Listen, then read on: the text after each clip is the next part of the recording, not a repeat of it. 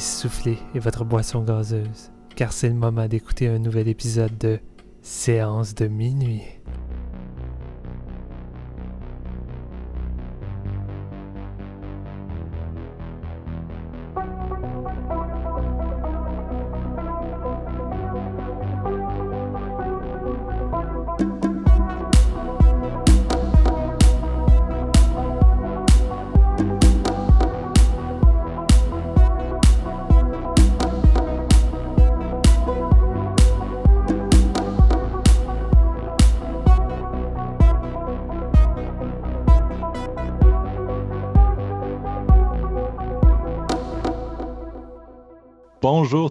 Bienvenue à ce deuxième, quatrième épisode de Séance de minuit.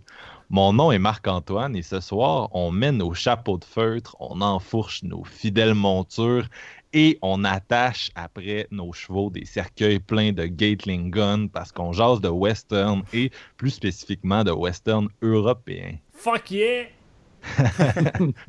Avec moi ce soir, euh, vous venez de l'entendre, c'est le tireur de six coups le plus rapide à l'ouest de la rivière Mississippi, Steven le François. Salut Steven.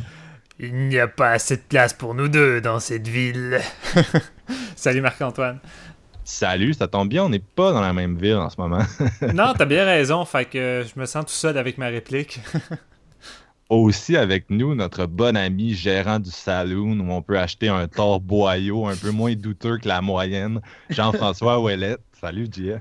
Salut Marc-Antoine, je porte mes plus belles bottes aujourd'hui pour cet épisode. Super. Euh, donc, euh, vous l'aurez deviné, notre sujet principal, c'est un western, le western hollandais Brimstone, qui met en vedette Dakota Fanning, Guy Pearce et le beau Kit Harington. Mm. Mais euh, on vous a bien sûr préparé un beau petit menu ce soir euh, consacré au western, dont une petite question avec laquelle on va essayer de lancer la discussion ce soir. Rien de, gros enjeux ou des trucs du genre. Euh, moi, j'avais envie qu'on parle un peu de notre relation au, western, puis peut-être euh, de- des westerns d'horreur dont Brimstone fait partiellement partie. Donc, je me demandais, vous, en général, est-ce que vous aimez ça, les westerns? C'est quoi votre relation au genre? Est-ce que vous l'avez euh, beaucoup exploré? Je commencerai par toi, Steven. Ben moi, c'est un genre que j'ai découvert sur le tard, contrairement à l'horreur, l'action et tous les styles que j'ai découvert très très jeune. Le western, ça m'intéressait pas. Euh, J'avais l'impression que ça avait l'air juste plate. Puis lorsque je tombais sur un western à la télévision, ben je prenais pas la peine de le visionner. Puis c'est vraiment arrivé vers euh, mon adolescence, là, où j'ai commencé à découvrir euh, le cinéma italien euh, d'horreur, puis justement les westerns. J'ai acheté le coffret euh, de la trilogie du dollar de Sergio Leone, parce que évidemment, euh, je commençais à zioter un peu des sites, puis je voyais que ces films-là revenaient souvent, puis je me disais, il faudrait bien que je les voie. Et ça a été... ça a été une grande histoire d'amour lorsque j'ai découvert cette trilogie-là. Je suis vraiment tombé en amour avec le genre et j'ai regretté d'avoir attendu aussi longtemps avant de découvrir des classiques. Fait que par la suite, j'ai commencé à, voir un peu tout ce qui a été fait de bien connu, que ce soit les John Wayne et Clint Eastwood. Et à un moment donné, je me suis intéressé un peu plus euh, euh, à ceux italiens. Fait que euh, j'ai regardé celui de Lucio Fulci alors que j'étais déjà un gros fan du réalisateur. Fait que les quatre cavaliers de l'Apocalypse, c'est un que j'ai visionné quand même assez souvent. Les, les Sergio Corbu aussi, que j'ai regardé aussi beaucoup. Euh, fait que je te dirais, en gros, c'est pas mal ça. C'est ça, arrivé sur le tard, mais maintenant, je suis vraiment en amour avec le genre. Puis c'est vraiment cool parce que dans les dernières années, ben, le western, c'est vraiment revenu à la mode. Là, fait qu'on n'arrête pas d'en, découvrir quand même des tonnes. Et euh, qui vague dans les genres, comme tu l'as dit, le, western horrifique revient également. On a eu euh, quand même peut-être 3-4 westerns horrifiques dans les dernières années. Puis je trouve ça vraiment cool. Moi, je prends mon pied. Puis euh, non, vraiment, là, je suis prêt à mettre mon chapeau pour aller euh, faire du cheval puis écouter des westerns encore pendant longtemps. Puis toi, JF? Ben, moi, c'est un, écoute, c'est un peu gênant, mais ça va être comique quand même parce que je vais, je vais faire un copier-coller de la première phrase de Steven en disant que c'est arrivé sur le tort. Mais en parlant de tort, euh, on parle de sept semaines parce que fallait que je me prépare pour l'épisode. Puis je suis vraiment euh, néophyte dans le style. Vraiment, euh, je, je ne connais rien. là. Je connaissais Sergio Leone, j'avais rien vu. Donc, il a fallu que, que je commande euh, des, des, des box Blu-ray pour me mettre dedans. Puis j'ai vraiment, euh, comme euh, Steven disait, lui, a commencé par la, trilogie du dollar. J'ai fait pareil. Puis euh, c'est trois excellents films qui m'ont surpris. Puis ça me, ça me démontré un genre que je connaissais aucunement, mais qui me, qui me charmé dès la, première écoute. C'est, c'est un genre propre en soi qui, qui a ses petits côtés classiques, stéréotypés quand même. Puis surtout la musique d'Ennio Morricone qui m'a, qui m'a rejoint beaucoup. Là. Je, je pense que je connaissais plus les musiques des films que les films en tant que tels. J'avais déjà écouté ces soundtracks-là. Puis euh, que non, non, j'ai vraiment aimé ça. Puis euh, je vais peut-être dire aussi que euh, en frais du western horrifique, probablement que j'avais vu plus de western horrifique que de western tout court avant euh, la semaine dernière. Des films comme euh, Ravenous, euh, Bone Tomahawk, euh, des trucs comme ça. Mais non, c'est vraiment un style qui, comme je dis, qui m'a charmé. Puis qu'il va me pousser à aller dig un peu plus dans le genre, d'autres réalisateurs que je connais pas non plus, que vous avez nommés. Donc, ça va être ma job maintenant de, de- de pousser là-dedans un peu plus. C'est fou pareil parce que tu dois la regretter là, parce que dans un sens tu t'es un, acheteur compulsif comme moi là t'arrêtes pas de dépenser puis à cause de moi et Marc-Antoine ben on t'a ouvert les horizons de en dehors de l'horreur fait que là t'as commencé à t'acheter plein de Michael Mann des films d'action puis là on vient de te cruster dans le monde du western puis t'es vraiment pas sorti du bois mon gars parce qu'il y en a en salle fait que on vient juste de, de faire mal dans ton portefeuille je crois bien hein? Bah, ben, c'est des films en même temps qui, comme je le découvre, qui sont. euh, qui, font partie de l'histoire en même temps, puis qui ont marqué le cinéma. Puis c'est très, très. euh, c'est très le fun à regarder en même temps. C'est divertissant, puis c'est un- ça reste léger en étant, euh, en ayant des, des points, euh, des, des propos politiques, puis des, c'était quand même assez engagé. Puis Mm. c'est, il y a de l'action, il y a un peu de tout là-dedans. C'est un mash-up de, de plein de genres que j'aimais, mais que, comme euh, le western en tant que tel, j'avais pas visité. Comme les western spaghetti aussi, que, que Steven, tu m'as envoyé une page euh, sur Internet l'autre fois, puis je suis comme, voyons donc, il y en a autant que ça, tu sais. C'est intéressant à voir, puis de commencer peut-être par les, les meilleurs titres, puis de- d'aller de plus en plus loin pour découvrir euh, ce qui est un peu louche dans le genre aussi. Ah, parce qu'il y en- il y, en a du louche dans le western italien. ouais Mais, mais tu disais, c'est ça, tu disais que tu as vu Ravenous, tu as vu Bone Tomahawk, qui sont euh, des, des- certains des meilleurs exemples justement de western horrifique. Moi, sérieux, tu me dis euh, western d'horreur, la première chose qui me vient en tête justement, c'est Ravenous là, de Antonia Bird, dont on a parlé euh, la semaine passée pour faire un lien. Mais euh, est-ce que quand tu les regardais, ces films-là, tu avais, comme un genre d'attrait pour l'univers dans lequel ça se passait, qui est plus western, ça, ça t'a titillé un peu ou pas vraiment? Ben, ça m'avait quand même ouvert les yeux. C'est un genre qui, qui, est- le fun, justement, visuellement aussi. Tu sais, c'est pas la même époque. C'est euh, les, les niveaux costumes, euh, niveau musique même aussi, ça reflète euh, quelque chose de différent. Puis oui, ça m'avait intéressé, mais on, on remet toujours des trucs au, au lendemain parce que des films, il y en a des. Ça s'arrête jamais. Il y en a des millions à regarder. Puis euh, c'est, il y, en a tout le temps un qui sort que tu veux voir à chaque jour. Que tu es comme, OK, bon, je vais mettre ça sur ma liste et blablabla. Puis le western, ben ça, c'était resté dans le garde-robe jusqu'à aujourd'hui. Puis de- je vais vous dire, ben honnêtement, je le regrette parce que c'est, c'est quelque chose que je vais vouloir euh, vraiment explorer euh, en profondeur. c'est Mais drôle t'es pas tout seul, je pense, euh, dans le sens que c'était pas tant le, courant de notre génération, le western. C'est le, courant que nos grands-parents, si c'était des amateurs de cinéma, probablement qu'ils en ont vu beaucoup en salle, puis nos arrière-grands-parents aussi. Mais aujourd'hui, c'est plus un espèce de. c'est le passé pour beaucoup de gens. C'est drôle de se dire que c'est ça. Pour une génération, c'était un peu l'équivalent de, nos films de super-héros aujourd'hui. Les superstars euh, en faisaient, puis ils en sortaient à la. C'était une machine, ils s'en produisaient tellement. Tandis que maintenant, c'est un peu passé mode. Là. C'est drôle, tu parles de génération. Une petite anecdote comme ça. euh, moi, j'avais, j'avais un de mes chums qui était très cinéphile. Il a déménagé un peu loin, on a perdu contact, mais euh, c'était un monsieur, il avait 54 ans. Puis lui, il, louait, puis achetait des films vraiment, puis il m'en passait tout plein. Puis dans ceux qui m'avaient passé, je me souviens, il y avait un genre de box set DVD des John Wayne. Puis il était resté sur ma tablette, j'avais regardé tout le reste, puis j'avais jamais plongé dans John Wayne. Puis à mon année, j'y ai juste redonné, tu sais. Puis là, quand, quand, quand on a parlé de western cette semaine, puis qu'on faisait un, un épisode là-dessus, j'ai repensé à ce box set-là, puis je me suis dit, Colin, j'aurais peut-être dû l'écouter, au moins j'aurais eu quoi d'autre à dire que ceux que j'ai achetés cette semaine, là, tu sais. Ouais, effectivement. Mais euh, c'est vrai qu'il par contre, euh, c'est ça, il y a- on n'en voit pas tant que ça récemment des westerns, mais il y a un petit revival de, du western d'horreur, puis je m'explique comme semi pourquoi. Euh, dans le sens que c'est ça, il y a, on- il y a ceux qu'on a nommés, il y a aussi le film australien Red Hill qui était vraiment très très solide dans le genre, là, qui est une espèce de. qui lorne carrément du côté du slasher. Ouais. Euh, puis il y a, à une certaine époque, il y a eu toute une génération de réalisateurs d'horreur qui ont été influencés par les codes du western parce qu'ils ont grandi avec ça. Je pense que le meilleur exemple, c'est John Carpenter, là, que le, le western est partout dans sa filmographie, surtout le, le film Rio Bravo, là, qui a souvent dit que c'était son préféré du genre. Ouais. Mais euh, on dirait que je m'explique difficilement qu'est-ce qui fait que ça réapparaît maintenant. Non, mais tu disais que c'est revenu juste un peu, mais tu trouves. Tu trouves que c'est juste revenu un peu de western parce que me semble ça arrête pas, tu sais, de Salvation, euh, Slow West, euh, les, les Quentin Tarantino, euh, de Manifest Seven, le remake. Je veux dire, depuis vraiment comme au moins trois ans, ça arrête pas. Je trouve on en a tout le temps des westerns qui apparaissent qui sont pas forcément horrifiques non plus, là, qui vont dans, dans tous les sens. Non, c'est vrai qu'il y a un petit, un mini boom, mais tu sais, quand on le compare à ce qui se faisait à l'époque, ça reste assez marginal. Ouais, surtout, il en ouais.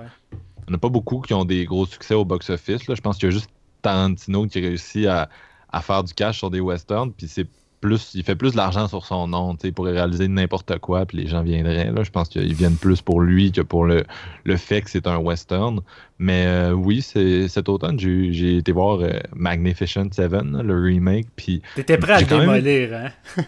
oui, oui, honnêtement, oui, parce que le réalisateur Antoine Foucault, je m'en fous complètement, mais l'espèce de film avec euh, Denzel Washington, Chris Pratt, ça augurait pas super bien, mais j'ai eu vraiment du fun, puis on dirait que juste le fait d'être dans une salle de cinéma avec plein de monde, puis de me taper un western vraiment old school avec l'espèce de, de petite ville dans le désert avec les petits bâtiments précaires, le saloon, etc., etc., puis à un moment donné, vers la fin du film, c'est la, les grosses fusillades euh, excitantes. Je suis pas objectif, je pense. Non, ben c'est vraiment un gros divertissement qui donne qu'est-ce que tu veux en allant voir ça. là. Je veux dire, ça fait euh, vraiment la job. C'est fait avec, euh, avec beaucoup de compétences. Fait que, tu sais, je veux dire, euh, Antoine Foucault, comme toi, je suis pas un gros fan, mais quand il se donne, il est capable d'offrir un produit qui est quand même, euh, qui est quand même cool pour, pour le public. Là. Je veux dire, c'est divertissant. là. C'est le but premier en tant que tel de ce blockbuster-là. Non, non, c'est clair. Parce que moi, je vous avoue que, tu sais, contrairement à vous qui, qui avez découvert ça sur le tard, moi, c'est le contraire.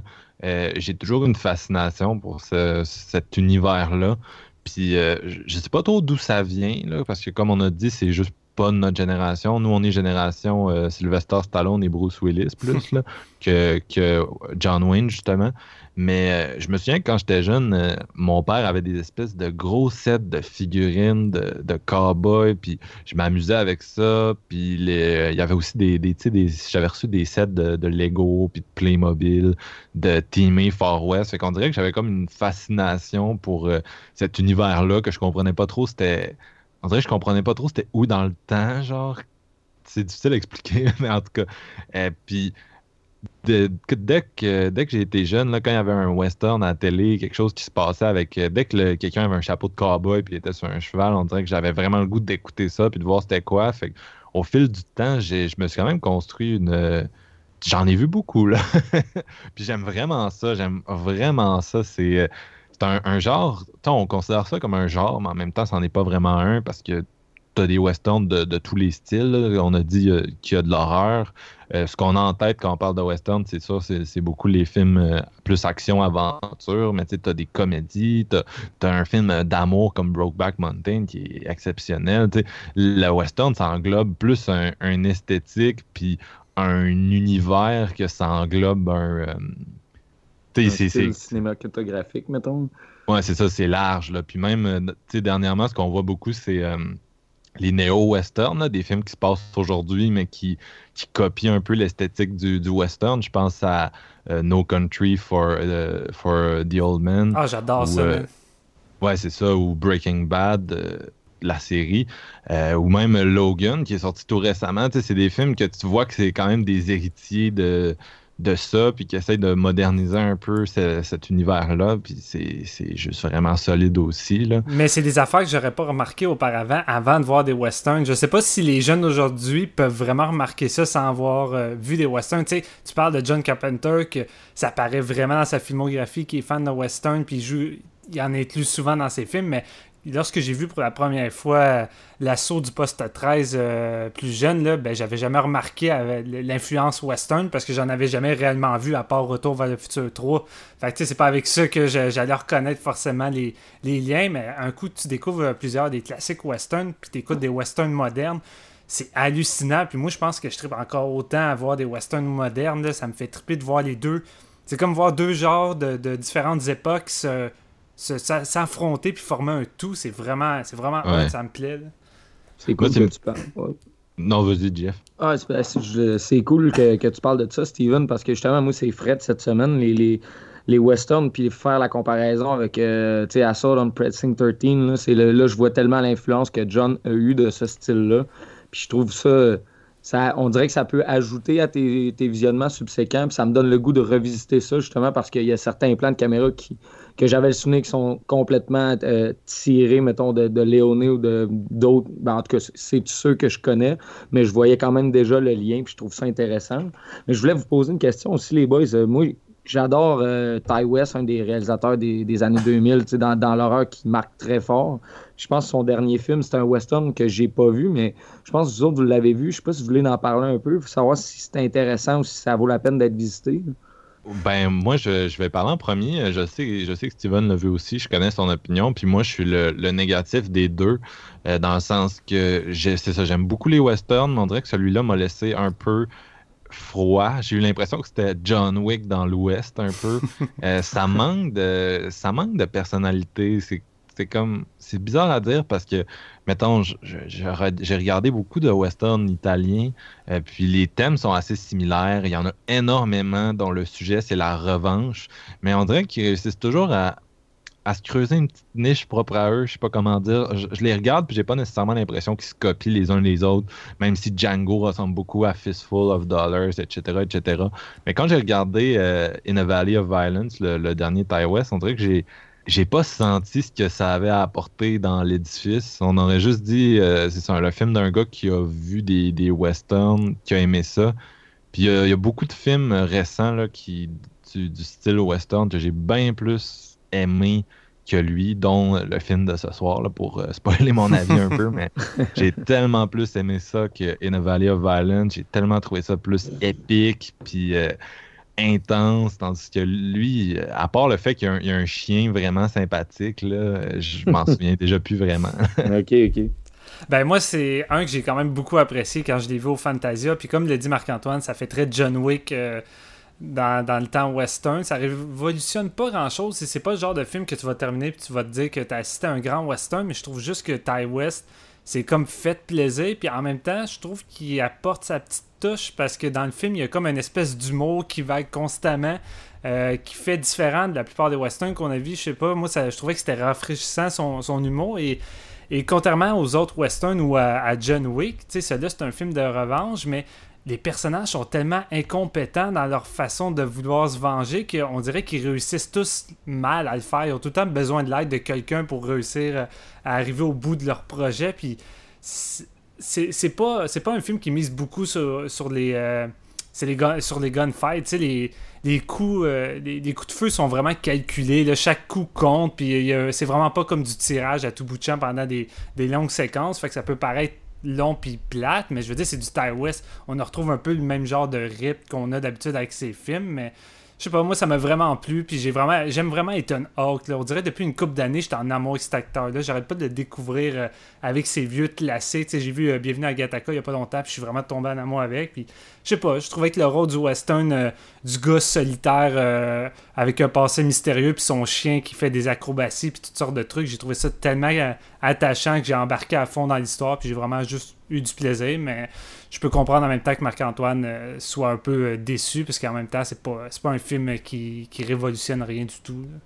Ok, ok. Fait qu'on va passer à notre, euh, à notre sujet principal sur ce, petit commentaire sur le, dernier Ty West.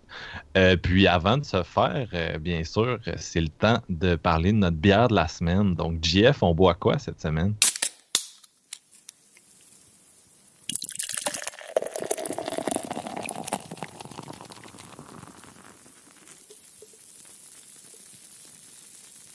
Yeah, avant d'aller vers la bière de la semaine, je tiens à faire une petite anecdote euh, sideline comme ça. Euh, je travaille à la microbrasserie Noire et Blanche, puis juste vous dire à nos auditeurs, peut-être ceux qui restent à Rive-Nord, vu que le déplacement, ben, le déplacement en vaut quand même la peine, mais le 1er avril, dans le fond, euh, la boutique de la microbrasserie va ouvrir ses portes euh, le lancement de leur bière en bouteille qui ont commencé récemment à, embouteiller parce qu'avant, on brassait ailleurs qu'à la micro. Donc euh, là, maintenant que les installations sont, à même la place, ils ont rénové euh, la, deuxième bâtisse pour en faire une genre de boutique avec œil sur les cuves et tout ça.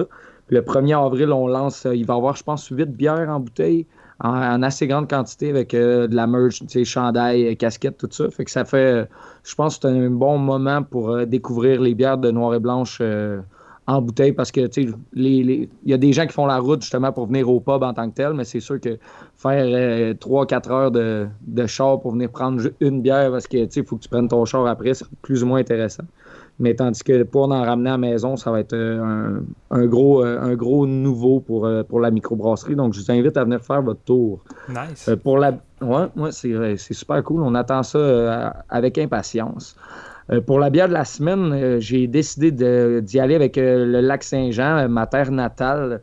Et quoi de, mieux que la microbrasserie du lac Saint-Jean pour comme entrer dans le, le terroir du lac Saint-Jean. J'ai choisi pas mal c'est une de leurs, euh, de leurs grosses bières là, populaires. Là. ça s'appelle la Gros Mollet. Dans le fond, euh, c'est une. Puis, tu sais, cette micro-là utilise beaucoup le, les classiques du terroir les noms de leur bière. Là, gros mollet, il y a la frappe à bord qui était des, mouches, à, mouches à chevreuil dans la forêt, puis la vire capot, des trucs comme ça. Donc c'est super intéressant. Il y a un bon branding quand même. Les étiquettes sont super cool. Puis c'est des bons produits à visiter. Donc pour la gros mollet, ici, on est en une, c'est une brune d'Abailly. Dans le fond, style belge, une brune forte, euh, c'est à 7,8% d'alcool. Euh, médaillé d'or en 2013 au Grand Prix canadien de bière. Donc, euh, c'est quand même c'est très notoire. on verse ça, il y a quand même. C'est une bière qui est très mousseuse, mais la, mousse, elle reste pas. Elle, est pas persistante. On a un nez de caramel, le malt caramélisé qui est très, très présent. Un petit peu de fruits rouges confits en, un petit peu après. Puis il y a un léger euh, petits arômes de noix qui se laissent dégager au travers de ça. Super intéressant. Euh, quand on arrive en bouche, le corps assez moyen, là, qui, ça décrit quand même le, style belge d'Abaï, dans le fond. Un côté liquoreux, d'alcool qui est présent aussi, ça réchauffe quand même. un, liquide qui est assez sucré aussi, euh, c'est fortifié. Donc, tu sais, on goûte quand même le, le, caramel en bouche avec ce petit côté sucré-là. C'est une bière qui est sans, euh, sans être très, très. Euh, je cherche mon. Euh, compliqué. elle est assez simple dans ses arômes, mais c'est très bien fait quand même, très bien brassé. ça décrit bien les, brunes d'Abaï. Donc, c'est une bière qu'on peut trouver dans la plupart des épiceries, sauf le IGA Steven, encore une fois. mais Euh, je la recommande fortement. Puis allez visiter aussi les autres bières de la microbrasserie du lac Saint-Jean. sont tous très intéressantes. En plus, il y a une version euh, gros mollet, je pense, vieillie en barrique de. Je ne l'ai pas noté, mais il y, a, une version un petit peu plus forte à 9% d'alcool qui est la gros mollet quelque chose. Euh, je m'excuse de ne pas avoir eu l'information, mais celle-là est, intéressante aussi. Donc, santé à tous. Moi, je t'avoue que je suis un fan fini de cette bière-là, de cette brasserie-là en général, mais cette bière-là, Wow. Ah, la gros mollet, ça se boit très bien. Là. En plus, on parle quand même d'une bière forte, mais avec le petit côté sucré, puis la, la, la charpente qu'elle a, là, c'est une bière qui se descend très bien quand même. Là. C'est pas c'est pas lourd, c'est pas, c'est pas dur à boire non plus. Là. Je suis vraiment surpris, elle est pas amère du tout. Je trouve que euh, je prends des gorgées depuis tout à l'heure, puis euh, honnêtement, je pourrais caler facilement le, le verre. Je veux pas le faire, là, mais ça, ça se boit vraiment facilement, comme tu dis, c'est fou. là. Ben oui. Ouais, c'est ça, il y a très peu d'amertume. Dans le fond, c'est plus le, le côté sucré puis le côté euh, liquoreux qui ressort. Souvent, la- la- la- les brunes belges, là, on a ce côté-là. Là, c'est plus ou moins vers l'amertume, mais plus vers les, les, euh, les levures utilisées puis le, le, le malt caramel dans ce cas-ci. là. Donc, on, on vous la recommande santé. Yes, donc on passe au plat de résistance Brimstone. Avertissement. Cette critique de Brainstorm contient des spoilers. Nous préférons vous en avertir. Oh la vache, je devrais peut-être visionner le film avant. None of this would have happened if that baby had been born in perfect health. But Liz can do nothing about that. She decided who was to live and who was to die. That decision belongs to God, and God only. Why did she not leave that choice up to him? Maybe I should go fetch her. Eh bien, on enchaîne avec euh, notre film Brindstone, un film hollandais qui a été tourné en Autriche et qui est réalisé par Martin Koolhoven et qui met en vedette Dakota Fanning, Guy Pearce et euh, le petit favori de, Marc-Antoine, parce que Marc-Antoine a tout le temps suivi euh, Game of Thrones. C'est. Mon Dieu. euh, Kit Harrington. Kit Harrington, c'est bien ça. Et le film se déroule dans l'Ouest américain au 19e siècle. On va suivre le personnage de Lise, qui est une jeune femme muette qui mène une petite vie paisible auprès de sa famille. Mais tout ça va, va basculer lorsqu'un qu'un espèce de sinistre euh, prêtre euh, va venir euh, faire son arrivée en ville et qui va créer une espèce de malaise avec elle qui semble être relié à lui. Avec son passé qui va venir refaire surface. Euh, c'est alors que Liz va décider de, s'enfuir avec sa, fille et de tenter de fuir ce fameux prêtre qui est venu pour la punir pour des raisons X qu'on va euh, peut-être dé- dévoiler ou pas au courant de notre euh, opinion. Fait que là-dessus, c'est ce qui résume un peu l'histoire de Bra- Brimstone. Euh, je voulais pas trop aller plus loin parce que c'est facile d'en décrire un peu plus. Le film en rencontre vraiment beaucoup, mais je me suis dit autant laisser ça un petit peu vague pour les, euh, les auditeurs, là, ce qui est vraiment plus fun euh, pour quand ils vont découvrir le film. Ouais, parce que pour spécifier, c'est comme un western de 2h30 avec 4 chapitres de 40 minutes qui se passent à différentes périodes de temps. Donc, c'est vraiment un, ouais. un, un film fleuve. Puis, euh, ton avis en général, c'est quoi? Euh, ben, c'est ça, dans le fond, cette histoire-là résume juste le premier chapitre, juste pour dire.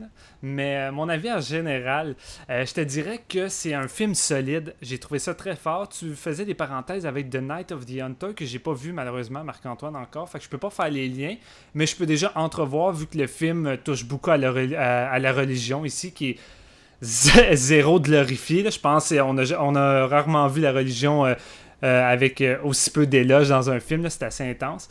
Mais c'est ça, j'ai trouvé que c'était un film très fort de, dans ses propos, euh, parce que avant tout, c'est un film, je trouve, qui focus sur, euh, sur euh, les femmes, sur les- les- la vie des femmes dans cette époque-là, qui est dégueulasse, sans doute une des pires euh, époques pour les femmes. Et je trouve que c'est un film qui reste pareil féministe, où que notre personnage principal est un personnage fort qui va en endurer euh, pas mal, qui va être prête à subir toutes sortes de, trucs pour euh, affronter diverses, divers euh, événements. Et malgré le fait que c'est un film très difficile où on voit des femmes se faire maltraiter, violenter, ça reste pareil un film qui a un propos quand même assez fort. Puis j'avais lu une couple de critiques qui semblaient quasiment le traiter de misogyne. Puis je trouve que le film, c'est clairement pas ça, malgré que ça fait partie de son époque. Je veux pas, c'est triste, mais c'était vraiment, c'était vraiment une période difficile pour les femmes. Mais c'est aussi avant tout un bon western. Je veux dire, visuellement, c'est impeccable. La photographie est superbe. Très bonne réalisation maîtrisée. Euh, le casting est excellent. Je pense que c'est vraiment le retour de Dakota Fanning. Euh, malgré qu'elle a un rôle où qu'elle parle pas beaucoup, c'est un rôle justement où elle doit s'exprimer beaucoup visuellement. Euh, des expressions faciales, son regard, souvent, elle doit tout exprimer par là et est tellement bonne. Vraiment, j'ai été, j'ai été vraiment subjugué par sa performance. Puis tu Guy Pierce qui joue notre prêcheur diabolique principal qui excellent aussi, mais que je change un peu d'opinion vers la fin. Fait que là-dessus, je vais y revenir un peu plus tard. Mais c'est ça aussi. Je trouve que c'est un film très fort, mais je trouve qu'il y a des défauts qui viennent faire en sorte que je suis pas capable de dire que c'est un excellent, euh, un excellent film. Il y a des affaires qui m'ont achalé, que je vais pas revenir tout de suite, mais sinon, euh, j'ai bien aimé dans l'ensemble, mais c'est pas forcément la claque que je m'attendais avec, euh, avec les, les, propos de Marc-Antoine qui me l'a hypé quand même pas mal. Oups. Et toi, Toi, JF, tu le même constat que Steven? Ben moi, je pense que tu l'as hypé pour une bonne raison, euh, parce que euh, c'est du solide, ce film-là, Brimstone. Écoute, euh, les, performances, comme tu disais, Steven, sont incroyables. moi, Guy Pierce, il, m'a fait peur dès la première scène dans, mm-hmm. l'église, dans le premier chapitre. Puis vraiment, tout au long, c'est un personnage qui est froid, qui est tu te sens pas bien quand il est là. Puis il deliver très, très bien aussi. Euh, tu l'as dit aussi Dakota Fanning. moi, je réitère vraiment tes propos là-dessus. Euh, gros, gros euh, point positif du film, c'est dans sa chronologie, comment le film est divisé. Les quatre chapitres vraiment sont intéressants, puis c'est ça qui donne le rythme au film aussi, parce que chaque, chaque chapitre est intéressant en soi, donc ça reste vraiment une, comme si c'était une nouvelle histoire à chaque fois, considérant le fait que c'est comme mettons, le, côté chronologique de la personnage principale, mais on change d'actrice. il y a comme un petit renouveau à chaque fois. Puis ce que, j'ai remarqué aussi, c'est que chaque segment a un peu un style différent. le côté horrifique est peut-être plus dans le premier, puis un peu plus tard. Le deuxième euh, segment est très western. J'ai vraiment adoré ça. Euh, côté féministe aussi, euh, j'en parlais dans mes notes, c'est le, ce qui a réussi le film à amener la femme forte qui, a une vie difficile et qu'à chaque point dans sa vie a des épreuves à traverser, puis elle a réussi quand même à, rester forte tout au long. C'est très, très bien rendu. Euh, j'ai pas grand chose de négatif à dire sur ce film-là. Là. Autant euh, du côté des, acteurs, autant du côté scénaristique, même côté technique est assez impressionnant. Il me rappelait euh, parfois The Witch dans sa photographie aussi. Euh, c'est un film vraiment intéressant. je, suis, super content de l'avoir découvert avec, euh, avec euh, l'épisode. Marc-Antoine, c'était une très bonne idée. Je vais te laisser continuer, puis on va pouvoir y aller par après. Oui, ben, le, parallèle à Night of the Hunter est vraiment là, je trouve. on en avait parlé, celui-là aussi, Night of the Hunter, je pense que c'était l'épisode 2. Oui, c'est bien ça. Euh, puis j'en avais parlé, j'avais dit que j'étais vraiment en amour avec ce film-là, puis qu'il avait influencé tellement de monde. Mais je pense qu'il n'y a jamais un film dont ça pour lequel ça a été aussi évident que, que ce Brimstone, là, qui est euh, très similaire dans son personnage de Preacher fou, euh, auquel Guy Pearce rend vraiment hommage. En tout cas, il réussit vraiment bien à créer sa, propre variation sur ce thème-là. D'ailleurs, Guy Pearce, qui était aussi dans Ravenous puis dans The Proposition, c'est un peu le, king du western déviant, sérieux. Euh, puis c'est ça, l'ambiance euh, que je dirais un peu Saturn gothique, qui est comme le. C'est ça, une espèce de côté gothique, mais au 19e siècle, surtout dans la première partie, tu dit, qui rappelle tout est gris, c'est boueux, c'est dégueulasse. Puis ça m'a fait penser, c'est ça, Night of the Hunter, si tu le croisais avec un film de Sergio Corbucci, le réalisateur de Django puis de, de, Great Silence, entre autres. Et Wow, c'est de ça dont j'avais besoin dans ma vie en 2017. Vraiment, un, un, hommage à Corbucci, je le voulais. Un film de deux heures et demie, euh, vraiment trash, avec, vous l'avez dit, de l'acting exceptionnel. Je ne vais pas répéter, euh, mais je suis parfaitement d'accord. Euh, sauf pour Kit Harrington qui cabotine comme à son habitude, là, mais pas trop grave. C'est pas comme si c'était le personnage le plus, le plus important. Puis le western italien, c'est ça, c'est un, western qui est très gauchiste, euh, limite communiste. C'est un film, euh, un, genre qui s'attarde beaucoup à, la lutte des classes, contrairement au western américain. C'est un peu l'anti-western américain, là, c'est, qui lui essaye de valoriser l'individualisme, puis essentiellement les valeurs qui sont, chères à la société américaine. Puis le, western italien fait l'inverse, puis il parle beaucoup, beaucoup de, des classes, il parle un petit peu de lutte raciale, mais souvent du bout des doigts, je trouve. Puis il, il parle pas de, de lutte des sexes. Puis Brimstone vient un peu corriger cette lacune historique-là, je trouve. Euh, c'est un peu le Django Unchained des femmes. Dakota Fanning, c'est Django là-dedans, vraiment. là. Et, et c'est un film, c'est ça. euh, Il y a un côté exploitation qui est présent. C'est ultra violent. Si vous aimez pas euh, cette espèce de violence quasiment excessive, limite cartoonesque, allez pas voir ce film-là, sincèrement. Mais, Mais, si mais vous- par si vous- contre, excuse-moi de, de te couper, mais oui, oui. c'est effectivement très, très difficile, surtout pour les, les âmes sensibles, mais je trouve que le réalisateur va jamais va jamais genre dans la- le visuel gratuit. C'est souvent suggéré la plupart des scènes, mais ça a autant d'impact que si euh, il, aurait choisi justement de nous les montrer. Puis je crois que le, le film abuse pas trop justement sur la violence visuelle. Fait que euh, le réalisateur maîtrise vraiment ça sur, euh, sur cet aspect, je trouve. Non, c'est ça. C'est sûr que c'est une opinion de gars, mais j'ai pas senti nécessairement la, misogynie qui est dénoncée de ce film-là. J'ai vu Passengers, puis j'ai trouvé ça plus, problématique que Brimstone, sais, je comprends que c'est ça. là. On peut être mal à l'aise avec le côté euh, exploitation euh, de, la souffrance d'autrui, mais il y a quand même un, vraiment un aspect empowering dans ce film-là, j'ai trouvé. C'est divisé en quatre chapitres, puis la chronologie à rebours comme ça, il y a des films qui se plantent bien raides avec parce que les, dans le fond, les chapitres reculent dans le temps. Euh, le, deuxième se passe avant le premier, puis le troisième se passe avant le deuxième. Puis dans celui-là, c'est vraiment intéressant parce que chaque chapitre est presque son propre court métrage dans un, plus long métrage. Tu l'as dit, euh, JF, même les environnements changent. Le- le premier, tu es dans une espèce de gros monde boueux. Après ça, tu es dans le désert. Euh, le film a été tourné, c'est ça, en Allemagne, en Autriche, en Espagne, puis tu vois qu'ils l'ont, tu vois que c'est ça, ils sont même pas dans le même pays pour tourner, puis ça paraît vraiment au niveau environnement puis ambiance. Mais j'ai aussi trouvé que chaque chapitre s'intéresse un peu à, c'est toujours la relation du personnage principal avec Guy Pearce, mais je sais pas si c'est moi qui extrapole un peu, mais je le voyais un peu comme c'est ça, différentes relations de, la femme de l'époque avec un, personnage qui symbolise un peu le patriarcat. Parce que la première section, elle se fait pourchasser par lui parce qu'elle a avorté euh, un, bébé, puis lui aurait voulu, dans le fond, qu'elle laisse la mère mourir. Puis il est vraiment fâché de ça. Puis c'est un peu la, ça, la relation de, la femme qui est opprimée par la religion. Puis dans le deuxième chapitre, euh, où on, a une storyline de prostitution, puis là, ça devient le client, puis dans, la, le troisième chapitre, c'est comme le, père euh, problématique euh, qui, qui, châtie son enfant. Fait que t'as comme toutes ces espèces de facettes-là dans le même personnage. J'ai trouvé ça réussi. C'est ça, chaque fois qu'on retourne dans le temps, on découvre de quoi de nouveau sur le personnage. Il y a un nouvel aspect qui, qui entre en compte, puis j'ai trouvé ça absolument réussi. Mais là, je, je pense que je dérape un peu.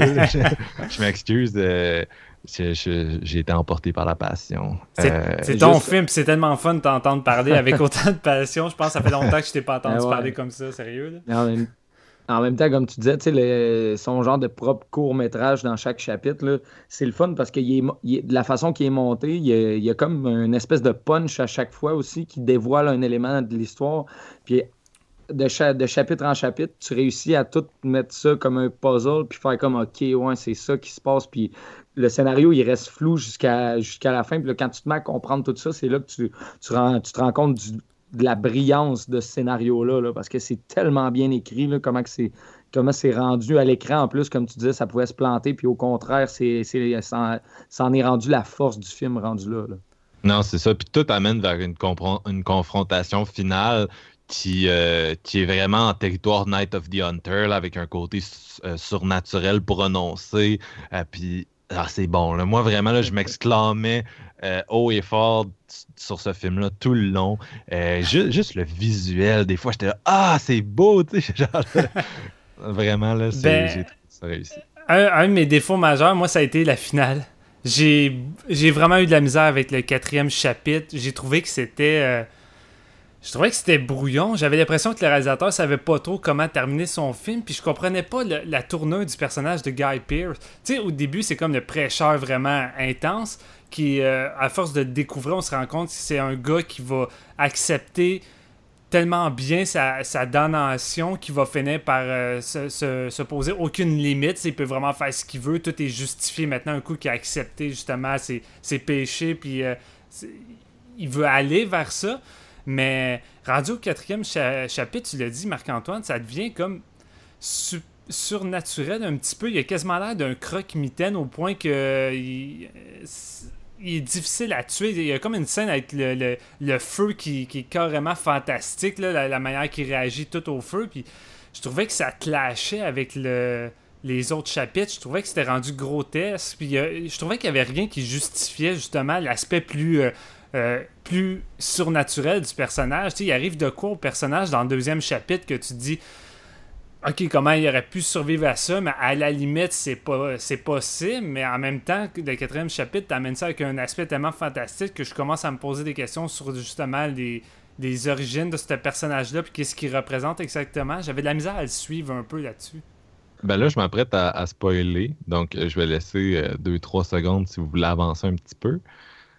Euh, mais moi, j'ai j'ai quand même l'impression qu'il est mort, justement, à la fin du chapitre 2, puis que c'est. c'est- tu sais, de la façon dont il est traité dans le chapitre 4, je pense que ça le confirme. là, que c'est- on, a, on a affaire à, à une entité. Là, je veux dire, c'est le, le film verse dans le fantastique carrément à ce moment-là. Ben, moi, ce que, je, ce que je me disais, c'est que c'est comme si il était traité comme une grosse métaphore à- pour les, les- les problèmes de la femme à l'époque. Genre comme si elle elle va jamais s'en sortir.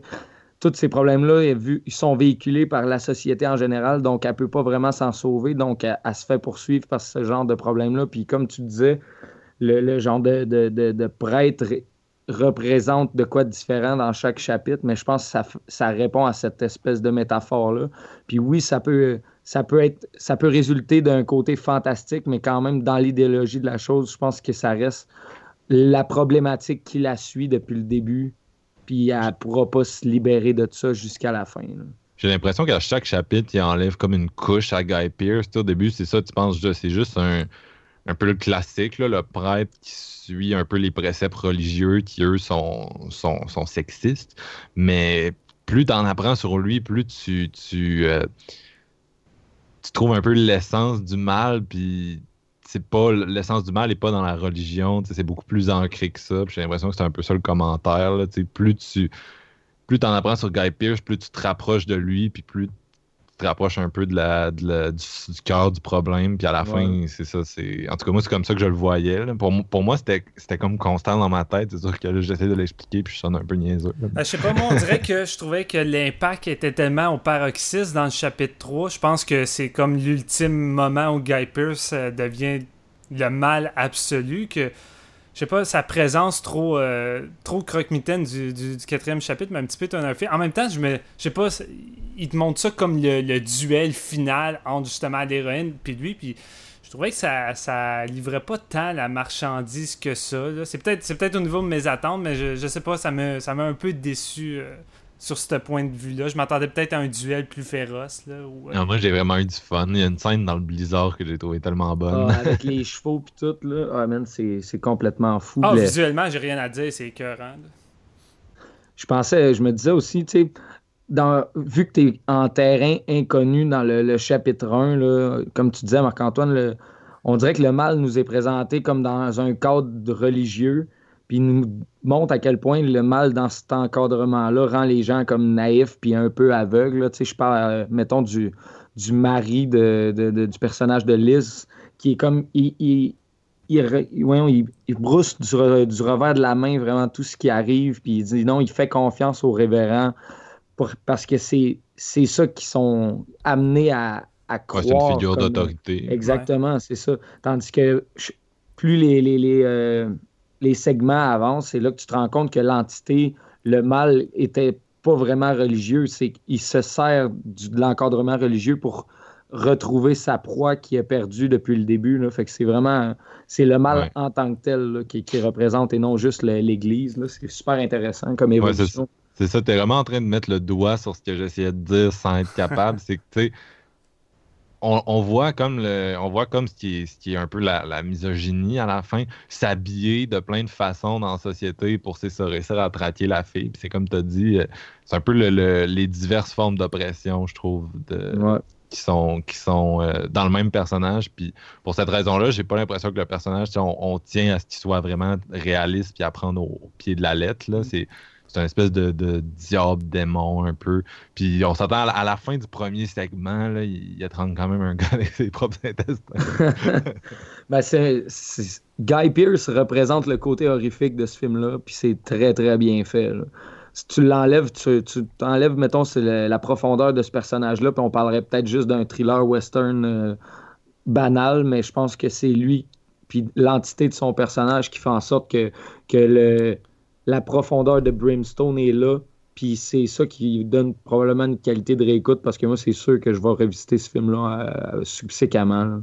C'est surtout, comme vous l'avez dit, la séparation des, euh, des chapitres qui fait vraiment toute la différence. Je crois que si on aurait eu une structure vraiment très classique où qu'on commence du début de la jeunesse de Dakota Fanning jusqu'au présent avec le premier chapitre, je crois que ça l'aurait enlevé, euh, ça l'aurait enlevé beaucoup au film. Euh, comme tu l'as dit, Marc-Antoine, il y en a beaucoup qui se plantent en essayant de faire ça alors que on voit souvent ça, exemple, chez Quentin Tarantino, qui déconstruit la structure de son film, puis il met des chapitres, mais c'est tout le temps top-notch. Mais je trouve que Brimstone, justement, là-dessus, réussit vraiment euh, haut la main, puis c'est ce qui rajoute euh, un gros plus au film. Puis je veux pas, je veux pas sonner comme le mouton noir, parce que j'ai dit que j'ai pareil aimé ça, le film, mais je trouvais qu'il y avait bien du padding. Euh, je trouvais que le 2h20 est pas justifié. Je trouvais qu'il y a des affaires qu'on aurait pu facilement couper parce que je trouve qu'il y a des, euh, personnages secondaires qui servent à rien ou qui sont mal développés. Euh, tu l'as mentionné, mais ton Kit Harrington avec son espèce de vilain qui, vient, qui vont se cacher dans la grange, puis t'as le personnage de Dakota qui va les soigner tout le long. Je veux dire, ils servent à rien. Puis même l'aboutissement du personnage de Kit, il va rien changer. Je veux dire, t'enlèves ces deux gars-là, puis ça n'aurait rien changé aux événements. Tout serait déroulé de la même façon. Fait que je voyais aucunement l'utilité d'intégrer tout ça à l'histoire. Ah ouais, tu trouves? Moi, c'est Ouais. le contraire, là, parce que c'est un peu. C'est un peu là qu'elle apprend à se défendre, puis j'aime vraiment sa relation avec. euh, j'aime pas Kit Harrington, là, honnêtement. Kit, c'est. On a parlé de, de Iko Uwe dans l'épisode perdu, on a parlé de Kenny Reeves dans l'épisode 1, puis lui, c'est c'est autant. euh, Iko, c'est le, le Kenny Reeves indo- indonésien, lui, c'est le Kenny Reeves des, euh, des films historiques. là. il est vraiment pas bon, là, puis il cabotine là-dedans aussi, mais la relation en général qu'il y avait avec euh, Dakota Fanning, euh, ben, c'est pas Dakota Fanning en fait dans, dans, dans, dans ce bout-là. Là, fait que, Non, ouais. Mais, Emilia Jones. Ouais, Euh, c'est ça, avec mais Liz, j'ai vraiment aimé ça. là, Mais je sais le- pas, je trouve que c'est pas développé. Je veux dire, à toutes les fois qu'on les voit les deux ensemble, c'est juste qu'elle va dans la grange pour les nourrir ou les soigner. Mais sinon, elle est jamais en train de vraiment apprendre à, à se défendre ou à devenir plus forte avec ce personnage-là. C'est peut-être juste le fait justement que je trouve que c'est mal développé. là. Ça- Mais Je pense que c'est euh, je pense que c'est la première fois qu'elle se fait punir en tant que telle parce qu'elle est en amour avec euh, quelqu'un d'autre. Je sais pas si un- pas si je suis en train de spoiler, mais c'est un peu ça. Elle va y goûter à cause de ce personnage-là. Sinon, euh, le personnage de Guy Pearce elle n'arriverait pas jusque-là avec elle, probablement à ce moment-là. Ben, je sais pas, c'est déjà prévu dans sa tête. À partir du. euh, là, j'ai l'impression qu'on tombe dans le spoiler. Là. À la limite, aller écouter le film et arrêter l'épisode de suite. Là.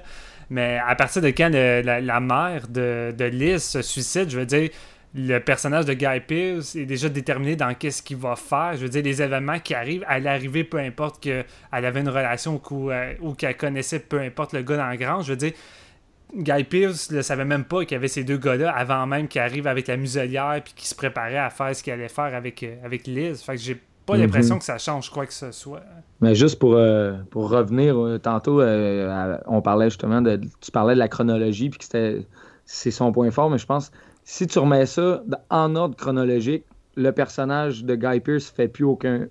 fait pas mal moins de sens. Pas aucun sens, mais il en fait pas mal moins, justement, puis je pense qu'il qu'il serait plus euh, autant emblématique, parce que c'est un peu le. terrain inconnu dans lequel le, scénario nous plonge qui fait en sorte que ce personnage-là est, euh, est aussi fort, je pense. Ouais, ben son aspect mystérieux serait juste pas présent comme il l'est dans le chapitre 1. Puis je veux dire, excuse-moi, mais la première scène, lorsqu'on entend juste la voix de Guy Pearce, puis que tout ce qu'on voit, c'est le regard, le regard de Liz où tout le jeu d'actrice se joue là-dedans. Tu sens la peur, tu sens l'inquiétude, tu sens qu'elle elle entend quelque chose du passé qui vient de la secouer. Moi, cette scène-là, émotionnellement, elle venait me pogner les tripes, puis j'étais comme, waouh, c'est génial. Le, chapitre 1, là, honnêtement, là, tout le long, j'ai capoté. J'ai adoré le, le- chapitre 2 et 3, mais chapitre 1, là, je prenais vraiment mon pied. Puis comme l'a dit Marc-Antoine, avec son aspect très gothique, puis le, le, prêtre qui, qui, à chacune de ses interactions, il y a une scène où il vient justement voir le père de Liz, euh, le mari de Liz, puis euh, elle va être cachée dans la cuisine en train d'écouter la conversation, puis à un moment donné, il va le savoir qu'il est là, puis il va juste discuter avec elle, puis ah man, je trouve que c'est une des meilleures scènes du film, le jeu de Dakota Fanning à ce moment-là, il était cœurant, là, vraiment, là, je tripais solide. là. Ouais, il y a eu beaucoup de personnages de muets dans les westerns. C'est quand même un, un trope euh, récurrent, surtout dans les westerns italiens. Puis euh, ça reste que elle, c'est quand même une actrice euh, d'un autre calibre. On s'attend, c'était Dakota Fanning. Ben, si vous la connaissez pas, c'était une enfant actrice vraiment très, très connue il y a une 10-15 ans, euh, qui était de, de beaucoup de, de gros films. là. Et, mais c'est ça, on se rappelle facilement avec Brimstone euh, de son talent, là, parce que elle réussit vraiment à tout rendre avec ses, ses émotions. là. Elle est bien dirigée dans ce film-là. Puis le, le- parlant de, de- parlant de jeune, il y a aussi le, le fils à Tim Roth là, dans ce film-là, c'est qui est le- justement le gars qui arrive euh, avec Kit Harington. Puis euh, il ressemble tellement, là, c'est ridicule. J'avais même pas remarqué, mais maintenant tu le dis, je vois les, je vois les ressemblances. Là. la, de la face, là, ils ont vraiment la- le même visage. là. J'ai trouvé ça drôle. Fait que c'est ce que ça fait un peu le tour de notre discussion sur ce film? Je Déjà? pense que oui. Ouais. Avais-tu des choses à ajouter, Steven? Je te sens. Ben, je sais pas. J'ai pas tant que ça. Comme je l'ai dit, c'est un western que j'ai vraiment. Que j'ai trouvé vraiment très bon, mais qu'il y a des petits trucs qui m'ont euh, qui m'ont un peu déplu, dont la, dernière finale. Mais je crois que ce qu'il faut retenir, justement, du film, c'est peut-être euh, justement l'aspect. Moi, j'ai trouvé que l'aspect féministe était vraiment fort dans ce film-là, un peu comme The Witch. Je trouvais que c'était vraiment solide et je trouvais que ça allait loin. Puis c'est un, un terrain qui a pas forcément été. euh, été vagué souvent dans le western. Fait que j'ai trouvé ça rafraîchissant de voir ça dans un western Brainstorm. Puis c'est. Moi, ça m'a vraiment venu. euh, c'est vraiment venu me chercher. C'est vraiment l'aspect que j'ai le plus apprécié du film dans l'écriture que, que Martin a, a fixé qui, qui est vraiment. qui est vraiment réussi pour ma part. là. Ta note, ce serait quoi? J'irais avec un 3.5 sur 5. Ouh, Quand même. toi, là- Ben, tu sais, c'est quand Toi, même bon, là. Ouais, ouais. T'as t'as l'air, tu sais, t'en parles, puis on sent que malgré tes réserves, t'as aimé ça. Oui, oui. Toi, Jeff, tu donnerais quoi? Moi, euh, j'y vais avec un solide 4.5 sur 5. Oh. Euh, c'est probablement. Je, je le sais pas encore, là, mais euh, c'est probablement un des, le meilleur film que j'ai vu à la date cette année. Euh, j'ai vu Get Out aussi que j'ai adoré, mais bon, je sais pas lequel. C'est deux styles complètement différents, mais Brimstone m'a énormément surpris. Puis euh, on n'a pas parlé beaucoup, là, mais de par sa violence, quand même, qu'on on a noté qu'elle était quand même très, très poussée. ouais. Mais les, les- les scènes sont marquantes, là, comme Steven parlait, là, c'est, c'est souvent suggéré. Puis dès quand ce ne l'est pas, c'est très, très graphique quand même. là. Euh, moi, c'est tout, euh, tout dans ses performances euh, d'acting, puis la chronologie de son scénario. Moi, tout ce que ça essaie d'amener comme côté, la, la- la force du côté féministe, comme Steven a parlé, le- l'évolution de son bad guy aussi, c'est incroyable. Je, vous le recommande, un gros 4.5, là, j'ai adoré ça. Euh, ouais, moi, ce serait un 4 sur 5. Je pense aussi que c'est le meilleur film que j'ai vu cette année jusqu'ici. Je suis, je suis vraiment impressionné. Puis euh, peut-être que je lui donnerais une meilleure note. Effectivement, peut-être un petit peu de, de longueur, mais j'y repense puis je vois pas vraiment quoi. Donc peut-être que quand je vais le revisiter, je vais encore plus aimer ça parce que j'ai vraiment trouvé que c'était euh, réussi à tous les niveaux. Qui nous amènerait à la dernière partie du, du podcast, qui est un, notre fameux top 3. Et cette semaine, euh, pour rester dans la thématique, on a décidé de se faire un top 3 des westerns européens, euh, parce qu'il y a bien assez de matière juste dans, dans les westerns euh, européens. Bien entendu, on dit européen, mais le, le- le- moi, honnêtement, le, le trois quarts de ce que j'ai vu, voire plus, est, est italien quand on dit européen. Et euh, Steven et moi, on est des, des- de grands fans, justement, des westerns européens. Et on avait vraiment envie de, de faire un top 3 là-dessus. Euh, il y a eu deux bémols. Le premier, on en a parlé tantôt, c'est le fait que GF avait jamais vu de western euh, européen avant de ça. Fait qu'on l'a mis un peu en mission, on y en a fait voir une coupe, puis il va ordonner qu'est-ce qu'il a vu euh, durant cette semaine. On, on est quand même curieux de t'entendre, tes impressions sur euh, tes découvertes. Ça va être Ouais. intéressant aussi là, de, Ouais. de voir, euh, c'est ça, là, un néophyte euh, qu'on met dans le bain. Ben, Euh, je n'ai- vu 4, puis c'est un top 3. Fait qu'au pire, je vais, faire, je vais avoir une mention honorable. Non, c'est ça. Puis, euh, par contre, moi et Steven, qu'on s'est dit à l'inverse, vu qu'on en a vu beaucoup, puis qu'on voulait pas euh, que ça finisse par un top 3 léoné, parce que Sergio Leone, c'est quand même le, le- le grand maître là, dans, dans ce genre-là. On s'est dit qu'on allait en faire trois avec trois réalisateurs différents. Donc, on s'est donné ça comme règle parce qu'on savait que c'est ça. Leone serait là, Corbucci serait là, mais on voulait euh, varier un peu le- le- les affaires pour que ce soit plus intéressant puis qu'il y ait un peu plus de surprises peut-être. Donc, euh, c'est c'est un peu ça. Euh, qui veut commencer avec son numéro 3? Vas-y donc, JF, je suis vraiment curieux. Lequel des? Ouais, le pire, c'est que vous, vous savez déjà ce qu'il y a dans mon top 3, mais bon, je vais y aller avec mon numéro 3. Et euh, c'est euh, A Few Dollars More. Euh, ben, les- comme je disais, j'en ai vu 4, fait que c'était comme pas très dur de, les- de les mettre en ordre. là. Ma mention honorable, c'est. euh, euh, hey, J'ai oublié le titre déjà, le premier de la trilogie, comment il s'appelle? Full of Dollars. A Fistful of Dollars. J'y vais avec A Few Dollars More parce que j'ai vraiment aimé le concept des deux Bounty Hunters, euh, puis l'évolution, puis qui se suivent, puis que, les westerns, j'ai découvert que c'était un peu... euh, oui, il y a, le, côté revanche, tu parlais, mais il y a aussi la notion du respect, parce que c'est c'est pas des, du, monde qui se tire dessus, genre, euh, a, a pu finir sans, sans qu'il y ait- eu un eye contact avant, si on veut. Il y a un peu la, la- la notion de respect qui est présente, puis j'ai vraiment aimé ça. Euh, écoutez, c'est. En plus, là, je les ai vus les, les quatre en trois jours, fait que je mélange des scènes d'un film à l'autre, parce que c'est, euh, c'est Clint Eastwood, mettons, le, le personnage principal. Mais euh, non, c'est, un film que j'ai vraiment beaucoup aimé, puis euh, c'est une trilogie aussi que j'ai beaucoup aimé. là. fait que je vais vous laisser y aller. Toi, Steven, ton numéro 3? Ah, Marc-Antoine, tu disais euh, connaître celui-là, et euh, je suis pas certain. Tu, tu l'avais presque, mais euh, mon numéro 3, c'est Django de Sergio Corbucci. Euh.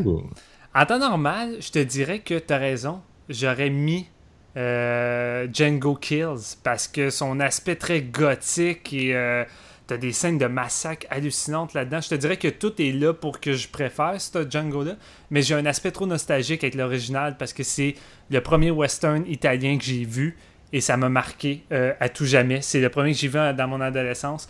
Et Ah ouais? Petite correction, je me contredis moi-même puisque j'ai mentionné que la trilogie 10 de Sergio Leone a été ma première expérience dans le western italien. Django est arrivé juste après. Fait que c'est un petit peu normal que le en moins de Marc-Antoine veuille euh, en fait dire euh, c'est pas ça que t'as dit tout à l'heure. fait qu'on revient à l'épisode. Ouais, c'est mon premier. Et Franco Nero, ça a comme été mon Django. Je veux dire, j'ai j'ai tellement trouvé iconique dans son rôle de Django. Le, le film s'ouvre sur lui qui tire un cercueil dans de la boue avec la, la grosse musique, le thème principal de Django qui risque d'être euh, soit le, thème final de l'épisode ou avant le top. Justement, vous l'avez peut-être déjà entendu. Mais c'est tellement iconique à mes yeux et ça me fait triper. Euh, j'ai trop de sentiments avec ce film-là. Et euh, il y y a un côté comic book qui est très présent dans Django, je trouve. Ouais, ça fait. que- Oui, vas-y. Ouais, c'est ça, plus que dans d'autres euh, films italiens qui sont différents. Lui, il y a un, il y a un côté pulp, euh, comme tu dis, une iconographie euh, qui est intéressante, avec entre autres le- le- les espèces de méchants là, qui s'habillent en, en rouge. oui, oui, oui, c'est vrai. Ça fait vraiment vilain de bande dessinée. Puis surtout que, je sais pas, il y a des plans qui me rappelaient du Lucio Fulci. Puis tu m'avais fait une comparaison. Tu disais que euh, Sergio euh, Corbucci, c'était comme le- ce que Lucio Fulci est à Argento. Puis c'est vrai. T'as comme le Ouais, premier- à, Léoné. là. à Léoné. Euh, ouais, c'est ça, excuse-moi, à Léoné. Mais euh, les premiers plans de la ville que Django va aller, c'est fantomatique, c'est crotté, tu sais, c'est crasse au bout. Ça a l'air de. Il n'y a pas l'air d'avoir une personne. Tu as l'impression que tu vas avoir débarqué des espèces de zombies de Fuji tellement que c'est, c'est tellement vide puis fantomatique comme ville. Puis il y a tout le temps un aspect crasse qui se promène tout le long du film qui me fait vraiment triper. Puis j'ai beau aimer l'autre Django, je trouve que Franco Nero reste celui qui possède le plus de charisme dans le rôle. La première fois qu'on voit son fameux regard lorsqu'il va sauver une dame en détresse qui, se fait genre maltraité par un groupe, euh, le groupe va se faire assassiner, puis l'autre groupe s'en vient aussi la maltraiter. C'est comme vraiment un monde de merde. Il n'y a rien de glorifié là-dedans. C'est vraiment un temps de merde. Puis la scène de Django quand il arrive avec son regard qui va venir délivrer la genre de princesse est vraiment génial. J'adore cette scène-là. Mais il y a aussi son final où que Django il a les deux mains complètement brisées, qui a été massacré, puis il va essayer de se défendre contre le vilain du film avec son revolver avec une croix dans le cimetière, puis il peut vraiment pas utiliser ses doigts, ses mains sont vraiment invalides. là. Euh, cette scène-là est vraiment écœurante. Fait que pour moi, Django, c'est vraiment un film qui m'a fait découvrir un, genre que je suis tombé en amour, puis depuis, euh, depuis ce temps-là, je suis pas capable d'enlever de ma tête. Là.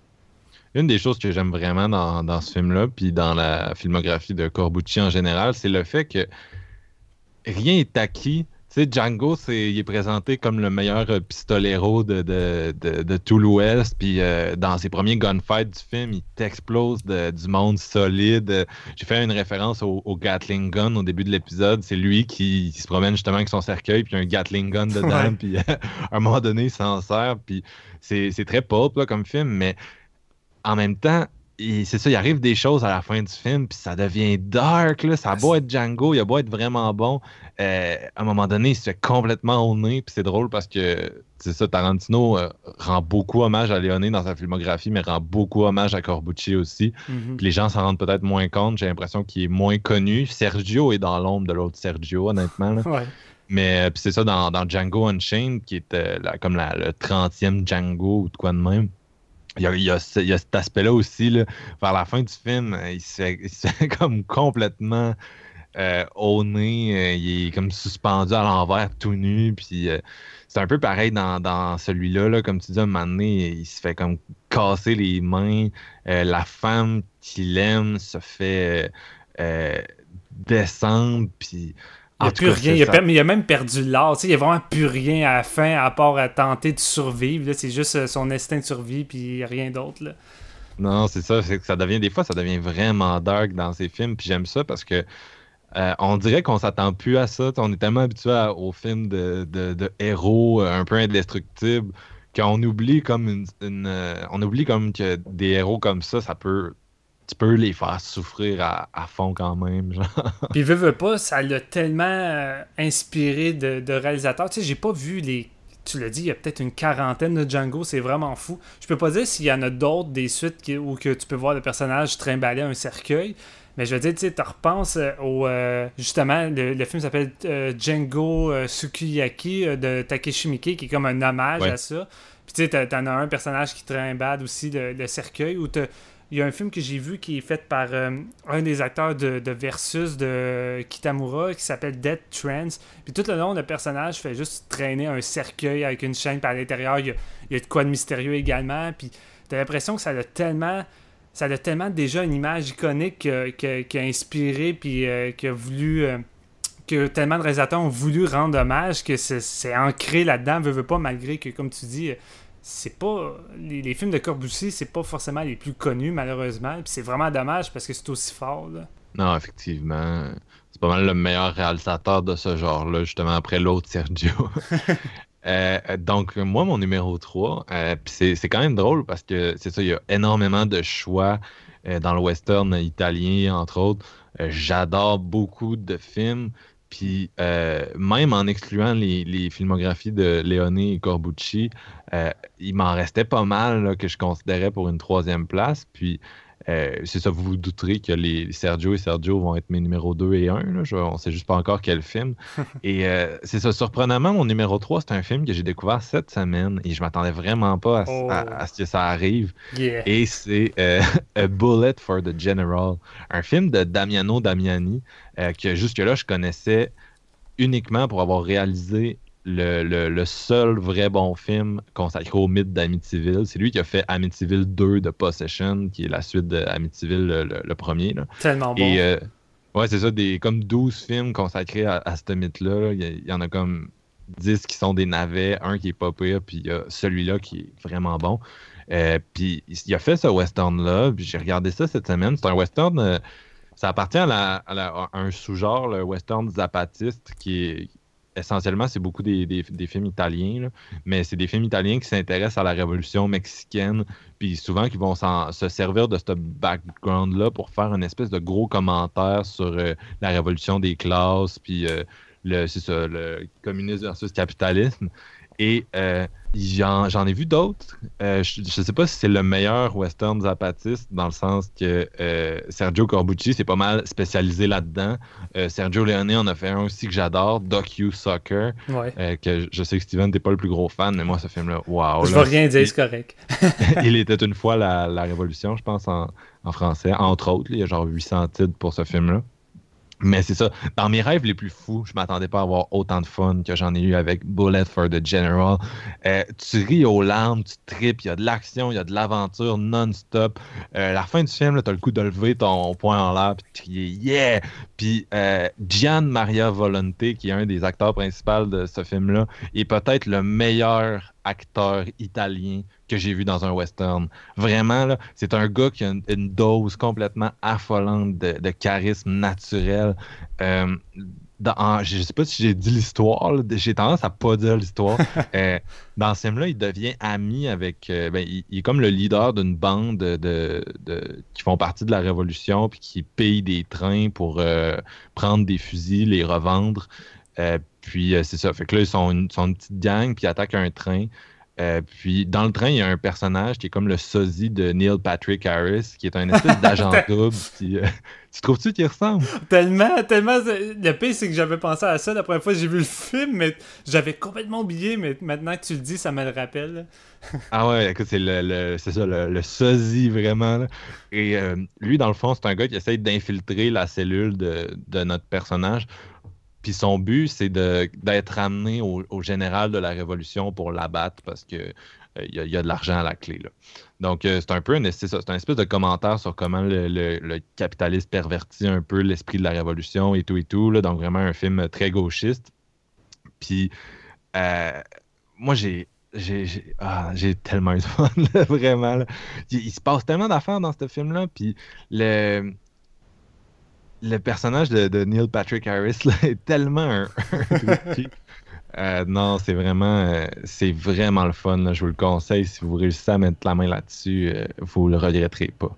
Ce film-là, j'ai autant pris mon pied la première fois que lorsque j'ai découvert The Big Racket. Je savais pas, je sais pas si tu l'as vu celui-là, là, mais euh, c'est pas un western, là, mais c'est deux. Non, je l'ai pas vu. Ok, ah, mets ça dans ta liste. C'est, ton deuxième pied que tu vas prendre, mais c'est dans le même genre, le même genre de rythme, même genre de fun, euh, avec des scènes d'action complètement mémorables. là. Sérieusement, là, ces deux films-là, tu te fais un double picture, puis c'est, top du top. Là. Mais, euh, Nice. j'ai vraiment envie de me procurer le, le- le Blu-ray de Blue Underground pour euh, General. Ça a l'air. Ça a vraiment de, très bonne facture d'habitude leur Blu-ray. Puis crime, euh, j'ai juste un vieux DVD poche. Là, fait que j'ai l'impression que ça rend pas hon- honneur au film. Non, c'est ça. Puis je précise, euh, si vous avez, c'est ça, si vous nous écoutez, puis euh, il y a des films là-dedans que vous n'avez pas vus, puis qu'on réussit à vous intéresser à des trucs, euh, c'est ça, il y en a beaucoup là-dedans qui ont été réédités par Blue Underground, là, qui est une espèce de spécial, qui a été un espèce de spécialiste pendant longtemps des rééditions de films italiens. Ils ont fait beaucoup d'horreur, mais ils ont fait énormément de western euh, italiens aussi. là. Donc, euh, c'est ça, il y en a plusieurs que vous pouvez vous procurer euh, sous cette étiquette-là. Ce qui va nous amener à nos numéros 2. Donc, JF, euh, laisse pas le mystère plus longtemps. Lequel des deux films qui te restent est en numéro 2? Hey, je vais te vous dire, c'est un autre Léoné. Non, Ah! on parlait- Ouais, ouais, je suis sérieux. Euh, non, ça, on parlait de. Tu parlais de Révolution mexicaine. Je pense que c'est. Ben, en tout cas, c'est probablement ce- celui qui en parle le plus de Léoné, mais j'y vais avec Doc You Soccer. Un film que j'ai vraiment, vraiment adoré. Là, puis c'est à cause de ces, de ces deux personnages principaux, là, Rod Steger puis euh, James Coburn. Ils sont incroyables là-dedans. Puis ils sont- c'est un des films que j'ai trouvé le, le- plus comique un peu dans, dans ceux que j'ai regardés. Parce que justement, le personnage de Rod Steger qui joue euh, un gars qui rêve de, faire une banque, mettons, euh, une des banques, une des grosses banques dans le fond Mexique. Puis il en rêve, puis il en rêve parce que son père, lui, avait pas réussi à, faire le coup, tu sais.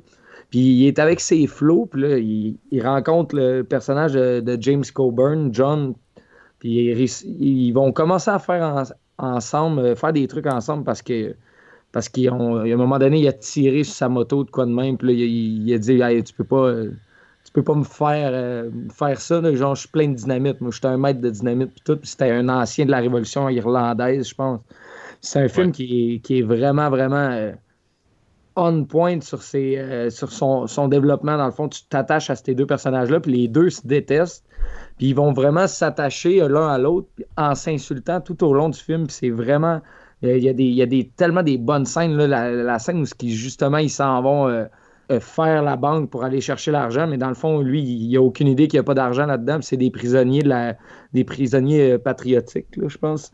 Il y a genre 150 euh, prisonniers, puis ils vont libérer ça. Puis lui, il devient comme un héros de la, de la révolution, mais sans, sans, sans le vouloir vraiment, parce que lui, tout ce qu'il voulait, c'était de l'argent, puis euh, tu sais, baller avec ses, avec ses kids. Là, ça va, il va partir une genre de révolution, de guerre par rapport à ça, puis ça, ça amène des situations vraiment, vraiment cool à voir. J'ai trouvé que c'était. Ben, c'est mon numéro 2 dans, dans ceux que j'ai vu de Léoné, vous avez compris. Fait que c'est un, film que j'ai beaucoup aimé. Euh, je sais pas si vous autres vous l'aviez. là. Je sais que vous arrivez pas mal vers, euh, vers ces réalisateurs-là. là. Fait que je vais vous laisser euh, je vais vous laisser y aller avec votre numéro 2. Toi, Steven? Eh bien, euh, vu que tu m'as imposé de- d'avoir des réalisateurs différents, peut-être qu'il n'aurait pas été compris dans mon top 3, mais euh, finalement, il est là. J'y vais avec El Topo de Alejandro Jodorowsky. Euh, Ah, c'est de la triche, man. C'est pas un film européen. Je sais, mais j'avais pas le choix. Puis, je regardais pour le fun des listes européennes, puis il y en a plein qui le mettaient dedans. Fait que je me suis dit, bon, j'ai le droit un peu. Mais, euh, quoi, tu l'aurais mis sinon? Proba- probablement, franchement, c'est- je suis un, un gros fan de, ce film-là. là. Je l'ai en Blu-ray chez moi, mais euh, écoute, euh, ça fait un peu de What? variété. Il y a un Blu-ray? Ben oui. Ah, ben moi j'ai un vieux coffret d'Anne Kirby avec les soundtracks. C'est un beau coffret, mais j'ignorais qu'il y avait un Blu-ray par contre. là. L'ai depuis comme 5 ans. Euh, J'ai eu le Holly Mountain en même temps. là. Les deux étaient sortis sur la même étiquette, euh, pratiquement en même temps. Nice. Ben, El Topo, euh, je l'ai pris pour la simple raison qu'il n'y a aucun autre western qui ressemble à El Topo. C'est un film, ben, comme n'importe quel film de Jodorowsky, quoique sa filmographie n'est pas gigantesque, mais il n'y a rien qui ressemble à son cinéma. C'est psychédélique, c'est, c'est hallucinogène, il n'y a rien qui, qui suit une structure cohérente ou normale de base qu'on est habitué avec ce genre de film-là. Le film s'ouvre sur un gars habillé tout en noir, avec un parapluie, puis à côté de lui, il y a un enfant de comme 7 ans, tout nu. Il descend de son cheval, ça va pisser dans le sable, puis il va rencontrer toutes sortes de personnages, autant weird, puis t'as- des trucs qui arrivent là-dedans qui est pas supposé être là. T'as comme des ballons qui apparaissent partout. T'as même des, espèces de, faux raccords qu'en temps normal, tu dirais, ah ouais, c'est un méchant erreur de montage. Mais dans ce film-là, c'est voulu. T'as une espèce de faux raccord. À un moment le jeune, pendant une couple de secondes, tout d'un coup, il y a des vêtements. Après, il y en a plus. Puis après, il y en a encore à nouveau. Mais tu sens que c'est voulu. Puis c'est une espèce de quête du gars qui est en recherche de lui-même. Euh, c'est- difficile à expliquer du, du euh, Jodorowsky. C'est vraiment un cinéma difficile à, à expliquer. Puis même aujourd'hui, euh, peu importe le nombre de fois que j'ai vu El Topo, je pourrais pas dire exactement si j'ai saisi encore toute l'essence. C'est un film qui me fait questionner à chaque visionnement. Mais c'est un western tellement unique que je recommande pour la simple raison que si vous avez envie de vivre justement de quoi qui est hors du commun, euh, qui, qui est peut-être difficile d'accès, quoique je trouve que Topo est beaucoup plus fa- facile d'accès que Holly Mountain. Holly Mountain est vraiment plus difficile, mais tu sais, il y a comme du symbolisme religieux, il y a toutes sortes de, il y a toutes sortes d'affaires à, analyser dans le film qui est vraiment vraiment weird. C'est vraiment, un c'est vraiment une expérience weird. Puis euh, honnêtement, c'est un film qui m'a marqué depuis la première fois que je l'ai vu. Et c'est resté un de mes westerns favoris. J'a- J'adore ce film-là. J'aime ça. J'aime juste ça l'écouter en gang puis en parler après parce que tu sais jamais qu'est-ce que les gens vont en penser puis qu'est-ce qu'ils vont dire par la suite. là. Je suis parfaitement d'accord avec ce choix, mais moi, je suis resté dans, le, dans la thématique. Excuse-moi. Euh, donc, euh, numéro 2, dans mon cas, c'est c'est Sergio Corbucci, bien sûr. Et le film que j'ai choisi de lui, c'est The Great Silence. Euh, moi, personnellement, je suis, je suis Team Great Silence. Je sais que c'est en général, c'est soit lui, soit Django. Et les gens ont tendance à plus citer euh, Django, justement, Ouais. à cause de son côté comic book. là. Mais pour moi, ce film-là, Great Silence, c'est vraiment son, son masterpiece. Euh, c'est cru, c'est sale. On dirait que, que ça sort de. On dirait un film de William Friedkin avec un final qui, qui est digne de sa filmographie, justement. Puis j'ai quand même l'impression, euh, c'est ça, The Great Silence, il y a, c'est une des grosses influences de, de Hateful Eight, euh, le film de Tarantino, dont il a piqué euh, des plans, des répliques même. Euh, puis, mais c'est vraiment le western nihiliste à son meilleur et c'est pour ça que j'adore ce film-là. C'est un des rares westerns d'hiver, puis il fait vraiment un usage intéressant de ces environnements très hostiles pour appuyer son, son propos, là, qui est, c'est à peu près aussi lourd que justement euh, Brimstone. Et euh, c'est un film qui, qui- a été inspiré par la, la mort de Che Guevara et Malcolm X dans les années 60. Puis on sent vraiment la rage qui anime euh, Corbucci, qui, comme j'ai dit, est un, militant d'extrême gauche. Dans ce film-là, c'est Klaus Kinski qui joue le, méchant, le, psychopathe. Il était aussi dans, mon autre film d'ailleurs, mais il avait un petit rôle, Bullet for the General. Euh, mais c'est ça, là- là-dedans, c'est lui le méchant, puis vraiment, c'est un des meilleurs méchants de western, surtout de western italien. Euh, il, a naturellement le, côté psycho, et euh, au, point où tu te demandes, connaissant un peu son sa réputation, tu te demandes à quel point c'est, pas juste sa vraie personnalité. Mais non, vraiment, là, un, des, un des meilleurs méchants. Puis dans le rôle du, du bon, qui est muet encore, là, c'est Jean-Louis Trintignant, puis je le trouve super bon aussi. Euh, Corbucci crée une relation entre lui puis une femme noire, ce qui était très, très rare au cinéma à l'époque. Surtout qu'il y a un lien qui, qui m'apparaît vraiment sincère. C'est pas de l'espèce d'exploitation comme on peut voir dans le cinéma italien qui est très macho, euh, surtout à cette époque-là. Mais c'est sa relation, euh, non seulement est justement pour l'époque euh, assez avant-gardiste, mais il y a vraiment une, tendresse entre les deux personnages que je trouve intéressante puis différente de, de- ce qu'on peut voir. Puis justement qui fait que c'est pas fucking malaisant de nos jours. Euh, mais vraiment, là, moi, c'est un, un film qui me met sur un cul à chaque fois. Et il- présentement, il est juste disponible dans une édition merdique, mais j'ai entendu dire qu'en Italie, il y a du monde qui travaille sur une, une- une réédition 4K et je vous la recommande fortement. là. Et si vous êtes des fans de, c'est ça, The Eightful Eight, euh, c'est vraiment à voir euh, pour, euh, ça, pour découvrir d'où euh, un de vos films préférés vient, là, euh, entre autres. Ça, on dirait un mélange entre euh, The Great Silence et The Thing euh, sur beaucoup d'aspects. Mais vraiment, le, final de ce film est juste tellement euh, dark, c'est rough. Je sais pas ce que t'en penses, Steven, je sais que tu l'as déjà vu. Ben, mot pour mot, honnêtement, c'est juste de la bombe. Puis le fait que tu mentionnes qu'il va y avoir une nouvelle édition 4K, je suis juste en extase parce que euh, les éditions ici font dur. Puis honnêtement, je- le seul moyen que j'ai trouvé à avoir le film, c'est dans une espèce de coffret boboche euh, de 40 western. là, Puis l'image est dégueulasse, full screen. euh, Fait que ça fait vraiment dur. Mais non, c'est vraiment de la bombe. Puis je le recommande autant que toi. Ouais, j'espère, que ça va être redécouvert dans un, dans un futur proche. Ce qui va nous amener à nos numéros 1, tan, tan, tan. Et là, je pense que ça va être euh, Léoné, Léoné, Léoné. Et euh, JF, il n'y a plus de secret. Fait que vas-y avec ton numéro 1. Roulement de tambour. Ce n'est pas Once Upon a Time in the West parce que j'ai pas eu le temps de le voir. Donc, Ah. euh, qu'est-ce qui reste, les boys? Prenez un guess. Hmm. Pas, pas, pas, pas the good and the bad and the ugly. Oh, 10 points pour Marc-Antoine. Non, oui, c'est mon numéro un parce que, écoute, euh, c'est- je pense que c'est le meilleur film que j'ai vu de lui. J'en ai vu quatre, puis Colin, c'est lui le meilleur. C'est vraiment complètement débile, ce film-là.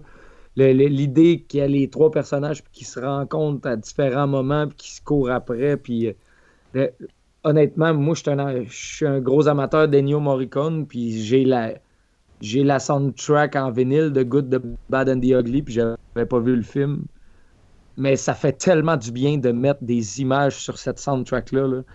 Vraiment, j'ai plongé dans le film, puis j'en- je suis ressorti, puis je me suis dit, OK, je suis gêné de jamais avoir écouté ces films-là avant. C'est tellement de quoi de bon, de quoi de c'est de. Ça a marqué, man. C'est incroyable. Là, je comprends pourquoi le genre a autant de dérivés, puis pourquoi aujourd'hui encore on en fait. C'est parce qu'il y a des films comme The Good, The Bad and The Ugly qui ont été tournés dans les années 60, puis il y a des. On a encore frais en mémoire, j'imagine, pour ceux qui l'ont vu dans ces années-là. là. C'est quelque chose que tu vois une fois, puis tu te dis, OK, euh, je viens de voir un fucking chef-d'œuvre. Point final. Honnêtement, le, tri- le trio là-dedans, de Lee Van Cleef, Clint, puis euh, Ellie Wallace, euh, Wallace, euh, trio de la mort. le- la finale avec le fameux morceau de, de Ennio qui est pratiquement connu par tout le monde, même s'ils n'ont Ah pas vu le film. C'est comme le summum. Là, cette finale-là est juste trop euh, Il y a anthologique. tellement de tension en même temps, c'est palpable. Là, le moment, tu les vois justement dans l'espèce d'arène en cercle, puis tout ça. Puis,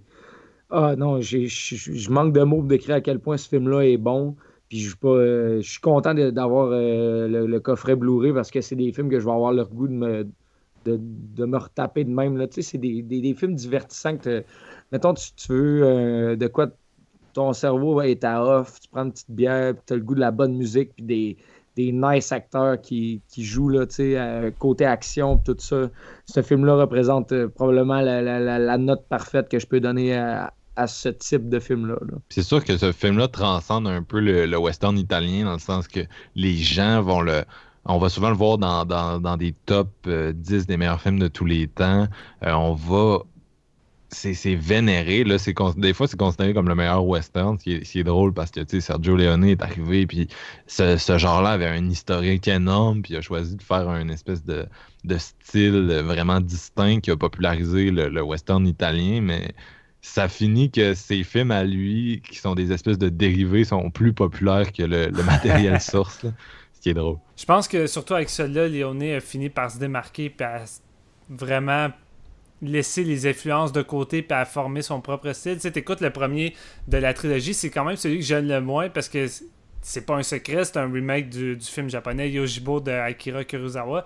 Et c'est un peu pour ça que j'ai j'ai tout le temps eu de la misère avec ce volet-là parce que j'ai vu le film de, Kurosawa bien avant, puis je trouvais que le film de Leone euh, était moins efficace que celui-là, mais avec The Good, The Bad and The Ugly, on dirait que Leone vraiment le touche au maximum de son potentiel, puis je te le conseille de même, euh, Jean-François, mais euh, je te conseille de- le film coréen The Good, The Bad and The Weird. C'est pas vraiment un remake, c'est plus un hommage. Surtout que la finale, il fait vraiment un hommage à celle de, de, de Good, The Bad and The Ugly de Léoné, mais globalement, le film est assez différent, mais tu devrais prendre, d'après moi, ton pied parce qu'on retrouve le même genre de fun entre les trois personnages bien distincts. là. OK. C'est quel réalisateur, ça, The Good, The Bad and The Weird? C'est euh, le réalisateur- Kim Ji-woon, le réalisateur de Asa the Devil. Oh! Aïe, ok, ouais, tu viens de me le vendre assez raide. Là. Ouais, Euh, c'est du gros je connais quand même le, Ouais, c'est ça, je connais quand même le réalisateur euh, pour ce qui a fait plus euh, thriller horrifique, mais non, ça m'intéresse vraiment beaucoup, mais c'est une bonne recommandation. Toi, Steven, ton Léoné? Hey, surprise! Honnêtement, je vais pas trop m'éterniser parce que j'ai comme la vague impression, Marc-Antoine, qu'on va avoir le même. Mais euh, moi, mon numéro un, c'est What's Upon a Time in the West de Sergio Leone parce que, honnêtement, je le dis, c'est le meilleur western ever. Et c'est difficile à dire parce qu'il y en a beaucoup qui considèrent que The Wild Bunch de Sam Peckinpah aussi est le meilleur western de tous les temps. Je suis d'accord, mais j'ai revu cette semaine encore une fois Once Upon a Time in the West et ah, je suis pas capable. Ce film-là, c'est la perfection. C'est pas juste un des meilleurs westerns ever, c'est un des meilleurs films tout court. C'est le genre de film que tu vas retrouver dans des listes des meilleurs films de tous les temps. Et ce film-là atteint une perfection qu'on a rarement atteint. Euh, le casting, Harry Fonda, Charles Bronson. Charles Bronson, qui est honnêtement, c'est pas un acteur extraordinaire. À part les Dead Witch, que j'ai bien du fun avec la canon, c'est un acteur tout le temps étiqueté justement dans les Vigilance puis les Revenge Movies, mais là-dedans, je le trouve vraiment charismatique. C'est honnêtement sa meilleure performance. Puis même chose pour Harry Fonda, qui est incroyable là-dedans, mais Marc-Antoine l'a dit dans notre épisode perdu. Dans Once Upon a Time in the West, vous retrouvez tout ce que vous pouvez aimer dans un film de Dario Argento, tout ce que vous aimez du cinéma italien, il l'a là-dedans. Et juste les 20 premières minutes, 15-20 premières minutes, que aucun dialogue, c'est juste un long silence d'une, gang de bandits qui, attend l'arrivée d'un train. Euh, faut le voir pour le croire. La mise en scène est d'une perfection incroyable. Les cadrages, la musique, euh, c'est, la perfection même. C'est un film qui, qui atteint son apogée dans tous ses aspects. Euh, honnêtement, je vais te laisser la place, Marc-Antoine. Euh, quand t'en parles, t'es aussi euh, envoué que enjoué que moi. Fait que je dis ça, puis dans le fond, ça serait même pas ton numéro 1. je serais vraiment fourré à ben là. Mais c'est quoi ton numéro 1, Marc-Antoine? Ben non, mon, euh, mon euh, numéro 1, c'est Django Prepares His Coffin. Mais, euh, non, non, c'est Once Upon a Time in the West aussi. Euh, c'est ça, lui puis The Good, The Bad and The Ugly, c'est vraiment les, les, les deux westerns italiens par excellence. Mhm. C'est sûr que vous avez vu, même si le reste du genre vous vous en foutez un peu, il y a beaucoup de chances que vous soyez tombé là-dessus si vous êtes assez cinéphile pour écouter notre podcast en ce moment. Euh, c'est, pour moi, le Once Upon a Time in America, c'est le meilleur film de Léoné, puis c'est le meilleur western aussi. America? Euh, euh, ah, je me mélange tout le temps. Ah, c'est correct, c'est autant un grand chef-d'œuvre euh, Once ouais. Upon a Time in America. Je- mais j'ai vraiment toujours un lapsus mental, mais tu sais, je, je- je suis parfaitement désolé. Once Upon a Time in the West, donc, je suis persuadé que ce sera pas la dernière fois que ça va m'arriver dans, dans l'histoire de, de ce podcast-là. Mais c'est ça, les. Il y a personne qui réalise des scènes de gunfight comme Léoné, vous en Ah. avez pas parlé, mais le, le- il y a, moi j'ai regardé, c'est ça, beaucoup de, de westerns italiens, puis je les aime beaucoup, mais il y en a aucun, aucun des réalisateurs qui est dans ce monde-là a une vision aussi précise de ce qu'il veut faire dans ses gunfights, un découpage euh, vraiment calculé, une gestion du temps et de l'espace qui sont exceptionnels. T'en parlais, JF, tantôt, euh, dans The Good, The Bad and The Ugly, quand les personnages sont dans un, espèce de cercle, la façon dont ils sont positionnés, c'est hot. Puis la scène d'intro de Once Upon a Time dont tu viens de parler, euh, Steven, effectivement, c'est un exemple parfait de la gestion de, de Léoné. Puis, euh, même chose que toi, je pense que Argento, qui a coécrit ce film-là avec euh, Bertolucci aussi, euh, a vraiment appris beaucoup de son art sur, sur ce tournage-là parce qu'il n'avait jamais réalisé de film à ce moment-là.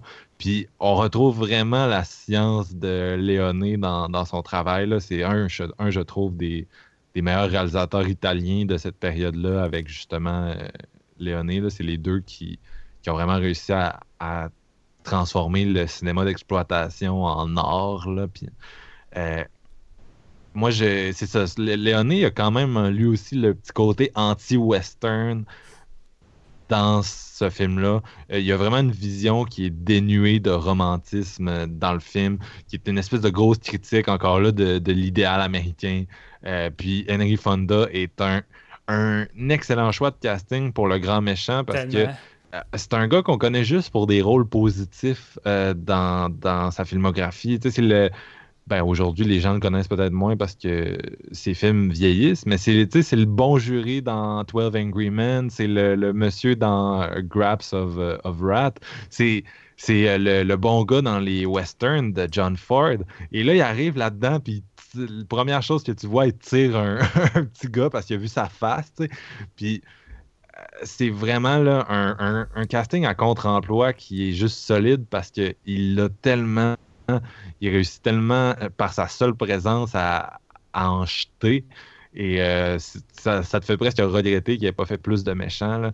Et non, moi, c'est un, euh, c'est un film que je trouve vraiment parfait. La perfection, c'est toujours. C'est- intense de dire ça, mais non, je le trouve parfait. La musique d'Ennio Morricone, Ah. qui est peut-être sa meilleure, puis c'est drôle parce que c'est ça, Jean-François t'en parlait tantôt, puis Ennio Morricone, peu importe le, le western dont tu parles, c'est lui qui a fait la musique. Ouais, Great- exactement. Great Silence, dont je parlais tantôt de Sergio Corbucci, c'est lui qui a fait la musique. Euh, My Name is Nobody avec euh, Terence Hill, qui est une genre de comédie. euh, ben, on n'a pas parlé des, des westerns italiens comiques ce soir, mais il y en, a- Ouais. il y en a eu toute une, euh, toute une série. Puis Ennio Morricone en musique. Donc vraiment, là, il est partout. Même lui qui a fait la musique de Hateful Eight, justement. C'est tout le temps, Et, des, euh, tout le temps des thèmes, des thèmes euh, qui restent en tête. Tu sais, t'as mentionné My Name, euh, My Name is Nobody. C'est pas un, un des meilleurs films, tu sais, malgré que j'aime beaucoup Terence Hill là-dedans, mais le thème de Ennio, là, euh, honnêtement, le- il me reste en tête. C'est un des thèmes qui, que j'adore. Puis c'est tout le temps comme ça. À chaque fois qu'il fait une soundtrack d'un film, c'est tout le temps un thème aussi glorieux et mémorable que n'importe quel film. Ce gars-là, c'est tout le temps du bijou à chaque fois qu'il doit composer quelque chose. Ouais, ouais, il y a une science de, de trouver le- la chose catchy que même les chanteurs pop doivent lui envier, honnêtement. c'est incroyable.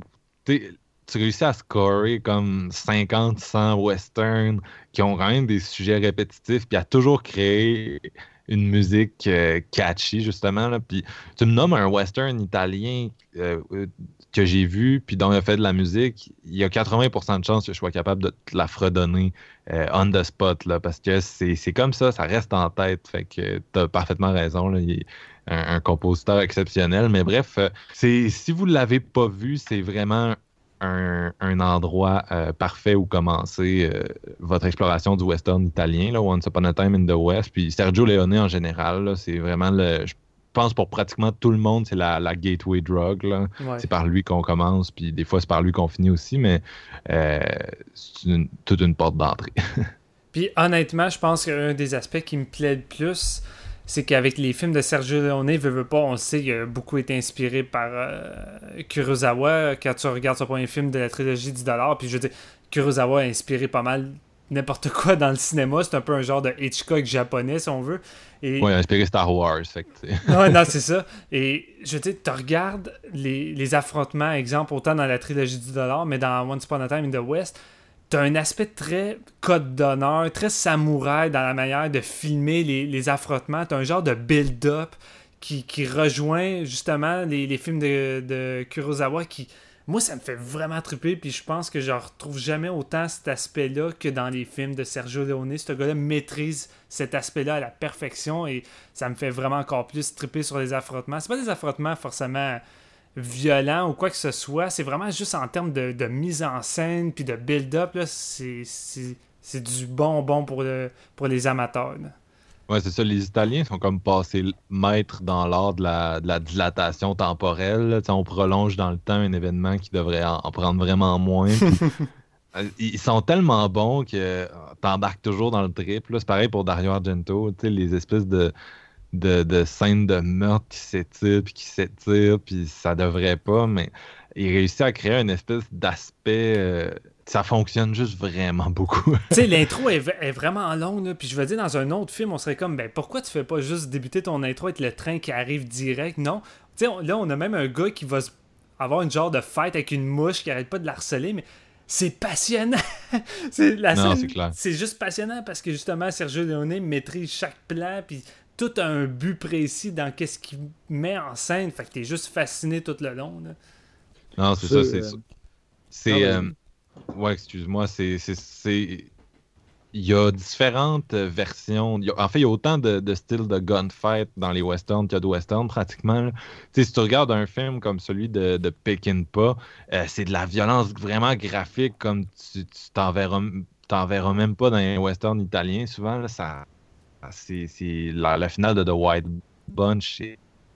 C'est ah, intense.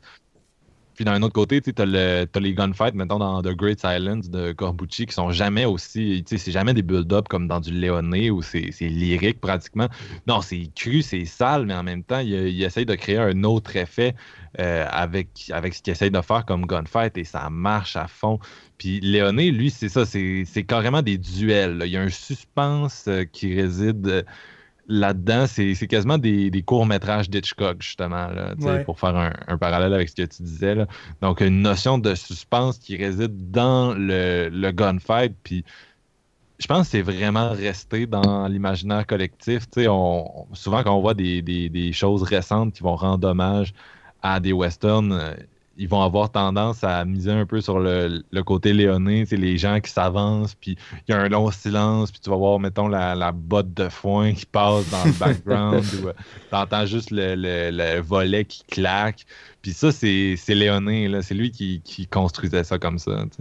Là, Jean-François, si tu n'as pas envie de te commander Once Upon a Time in the West après tout ça, ben gars, je vois pas comment tu pourrais avoir envie de voir le film sinon. non, en fait, c'est sûr que je vais le faire. Puis euh, je, voulais juste noter aussi, on parlait d'Ennio Morricone, là, mais pour nos auditeurs, il a fait aussi. Euh, parce que moi, je suis un, gros fan du cinéma italien, mais pas le, ben, pas le western, vous avez compris, mais quand même, j'aime beaucoup les giallo. Puis Ennio Morricone, il a fait euh, quelques-uns des scores les plus, euh, les, plus impressionnants dans ce genre-là, notamment la, trilogie des, animaux d'Argento. Euh, L'oiseau plumage de cristal, quatre mouches de velours gris, puis le chat neuf queues, c'est très très le fun aussi. aussi The Thing aussi. The, Thing, c'est un classique. Puis euh, moi, un de, mes, un de mes favoris aussi, c'est euh, Lizards in a Woman's Skin de, de Fulci. Que ce score-là est incroyable aussi. Là, donc, c'est bien de le noter quand même qu'il a il a tellement fait de styles différents. Puis il a, il a été incroyable dans chacun de ces styles-là. là.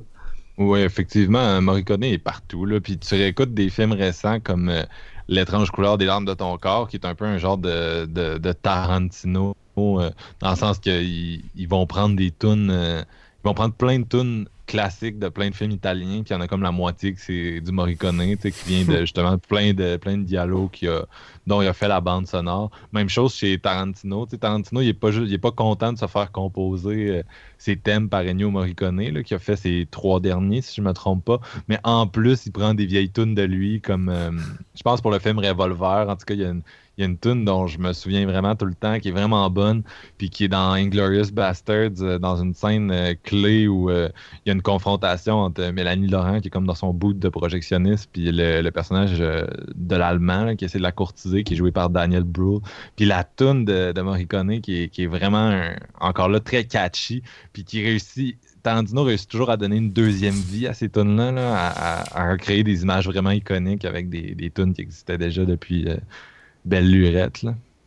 Puis il a finalement été récompensé aux Oscars à- il y a comme peut-être deux ans, je crois, si je me trompe pas, ou un an à peine. C'était l'an passé. Ouais, c'était l'an pour, passé. euh, Eightful Eight, justement. Après toutes ces années, après toutes les compositions qu'il a faites, les reconnaissances que, que ce ce gars-là avait, il a finalement eu un Oscar. Ça a comme Il n'avait jamais rien gagné avant? Il n'avait jamais rien gagné? Ben, il avait gagné des choses, mais pas des Oscars. C'est sûr que, tu sais, il faisait quand même des bandes sonores pour des films qui étaient pas toujours vraiment euh, en, tenus en haute estime par Ouais, euh, non. le- le- les gens qui votent là, aux Academy Awards. J'ai l'impression que même euh, l'an passé, les gens lui ont donné un peu par reconnaissance pour l'ensemble de, de sa carrière, justement, là, parce qu'il est, plus jeune. C'est peut-être la Ouais, dernière nomination. Il a sûrement pas gagné un Oscar pour son score de Salaud et 120 jours de Sodome, si on peut revenir sur l'épisode 3. Et puis je voulais juste vous dire, les boys, avant, avant que ça se finisse de même, là, à la place d'avoir fait une chronique de bière, j'aurais dû faire une chronique whisky, hein, à cause ils sont tout le temps en train de boire du whisky dans les Western Colin. Effectivement, ça aurait été, euh, ça aurait été plus thématique. Ouais, c'est ça. Sauf Ben, que- je- je- quand je cherchais une bière thématique à- au western, là, je repensais au film de Léoné. Je suis comme, Colin, euh, je pourrais le shooter une, une chronique Jameson. Ça aurait été pas pire. S'il aurait fallu que tu nous fasses boire du, du whisky, on n'aurait peut-être pas été capable de terminer l'épisode. Ouais, ouais j'avoue. Ça aurait peut-être fini comme We Are the Flesh. une, petite lampée sur de la glace, c'est c'est Ouais. pas si pire. Side donc- avec une bière, mettons. avant, de, trop- avant de déraper plus que ça, parce qu'on est déjà bien parti, euh, on, on va, on va mettre le- un frein à cet épisode qui, je pense, c'est c'est ça, ça nous a passionnés. Euh, Moi, je suis un, un très grand fan de western, donc euh, quand tu, quand tu décides d'en parler avec du monde qui ont autant de, de connaissances que moi ou au moins une passion de- d'en découvrir, euh, je triple là, vraiment. Puis pour cette raison-là, j'ai eu- j'ai eu du fun à soir à revenir là-dessus. Ouais. Euh, Yeah, moi aussi. Peut-être qu'on va revenir dans le futur sur euh, d'autres styles de western américains. Euh, on va voir. Il va sûrement avoir euh, d'autres situations justement pour en parler. Euh, donc, on va y aller avec notre chanson de la semaine pour finir ça en beauté. Et c'est cette semaine, on a pris une tune du groupe Dead Man's Bones, qui est le groupe du comédien Ryan Gosling, qui a formé avec son ami Zach Shields. À ce jour, ils ont juste enregistré un disque. C'est un album éponyme, puis il date de 2009. Euh, leur style, c'est de l'espèce de folk, euh, rock, gothique. Euh, Il y a une chorale d'enfants là-dedans. Puis il y a vraiment une ambiance euh, Saturn, je trouve, sur leur disque. Et euh, pour moi, ça a fait à la perfection avec Brimstone, notre film du jour. La tune s'appelle My Body's a Zombie for You. Tellement Et, fun. ouais. Tant qu'à moi, c'est meilleur que la soundtrack de La La Land, là, mais ça dépend des goûts.